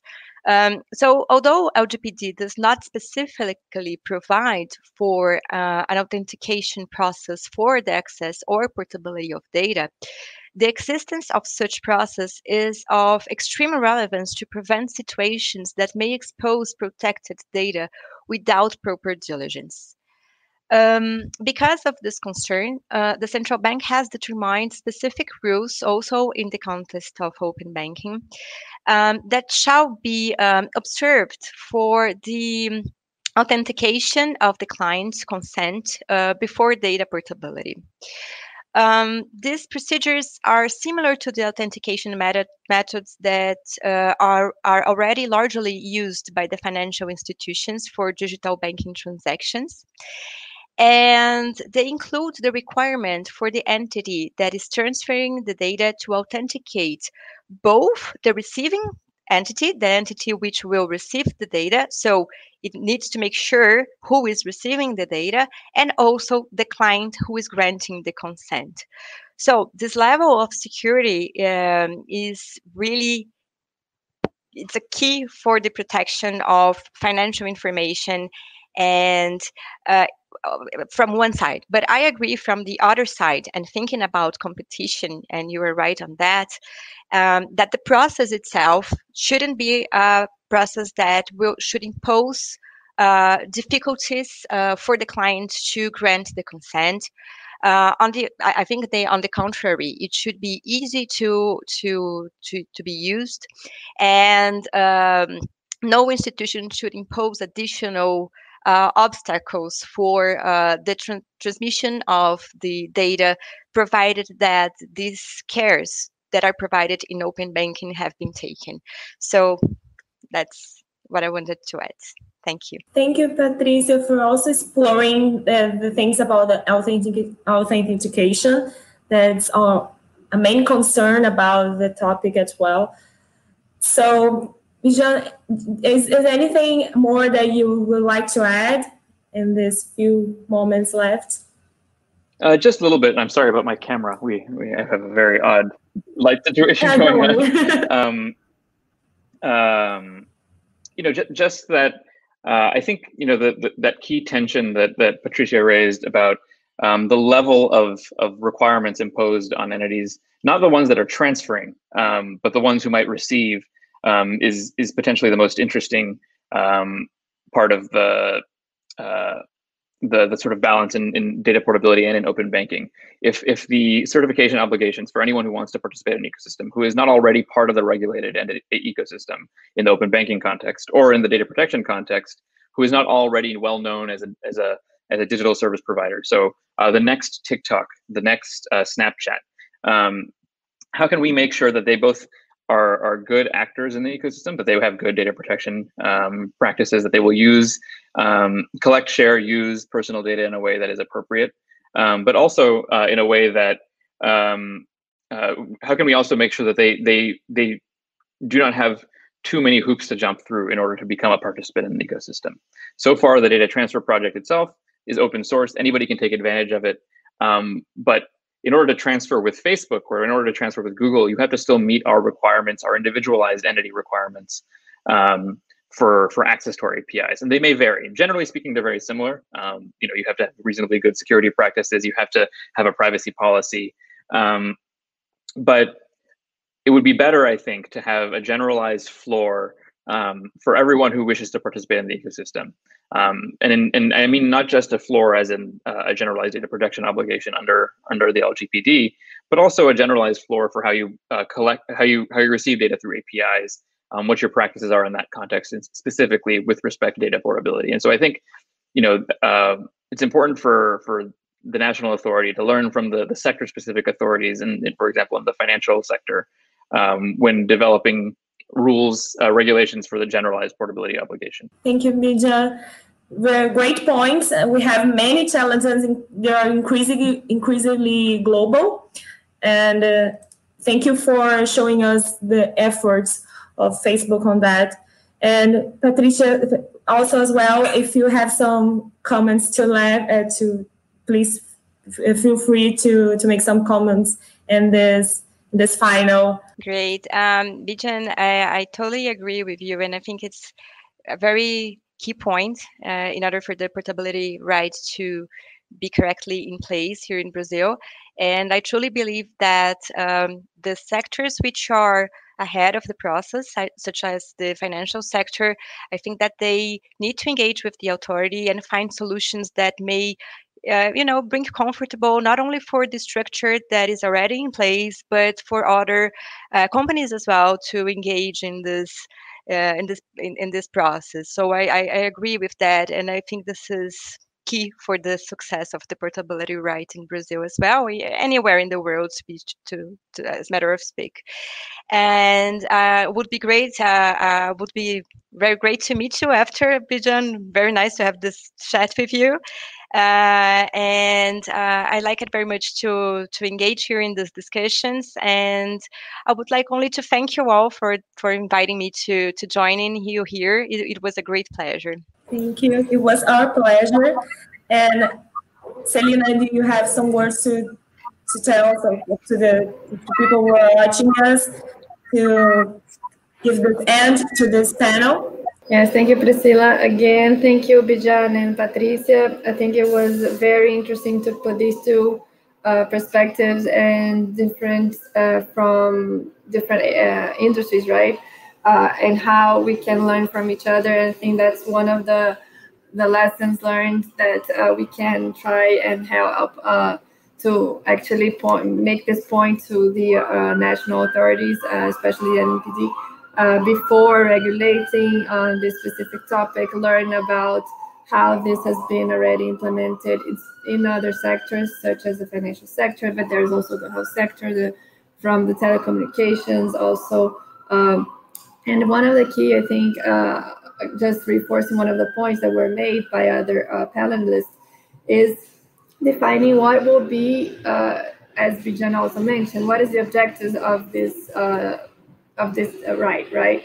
Is it to foment more competition, or is just, uh, or is more focused on data subjects, privacy, and data protection? So uh, or it's a mix. And then if it's a mix, where is the where we'll strike the balance, right? And we have some exact examples that can uh, show if the balance will be to one side or the other. As for example, uh, third-party data, what should we do?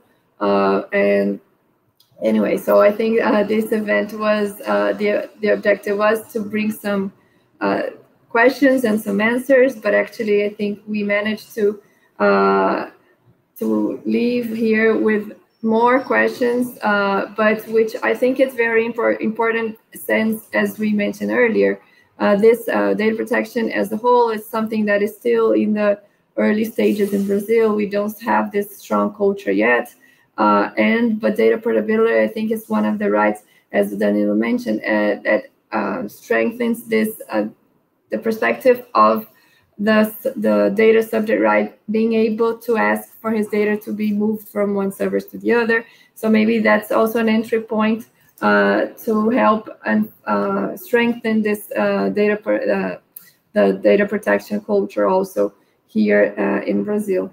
So uh, just once again, thank you very much for sharing your experience in both sectors. and again, just for everyone to know, uh, all of what we were well, of what was discussed here will be available and published on a small report about um, this event. Since it was structured around questions, we will try and uh, reflect the what we'll discuss here in the same format, which I think will help uh, for the readers to, to who are not able to follow this debate to have access to what we discussed. And again, I think uh, we hope that will also help uh, the National Authority, Data Protection National Authority, to uh, follow this debate, not uh, actually starting to uh, tackle these issues from starting point already with of what many things that will have already been discussed, and not from the very, very beginning. So, being very punctual, punctual with our time here. Uh, if there's any no other questions or any no one no additional comments, uh, thank you again. And we'll also be here uh, if you have any other suggestions, uh, follow-ups, please feel free to reach out. And again, we make reinforce the, the invitation to uh, follow the, our online library, which is portabilidadedados.com.br, where we um, consolidate and compiled all, at least all of our articles we were had access to, just not only in Brazil, but uh, uh, but also internationally. And please feel free to uh, suggest others materials that we should include here.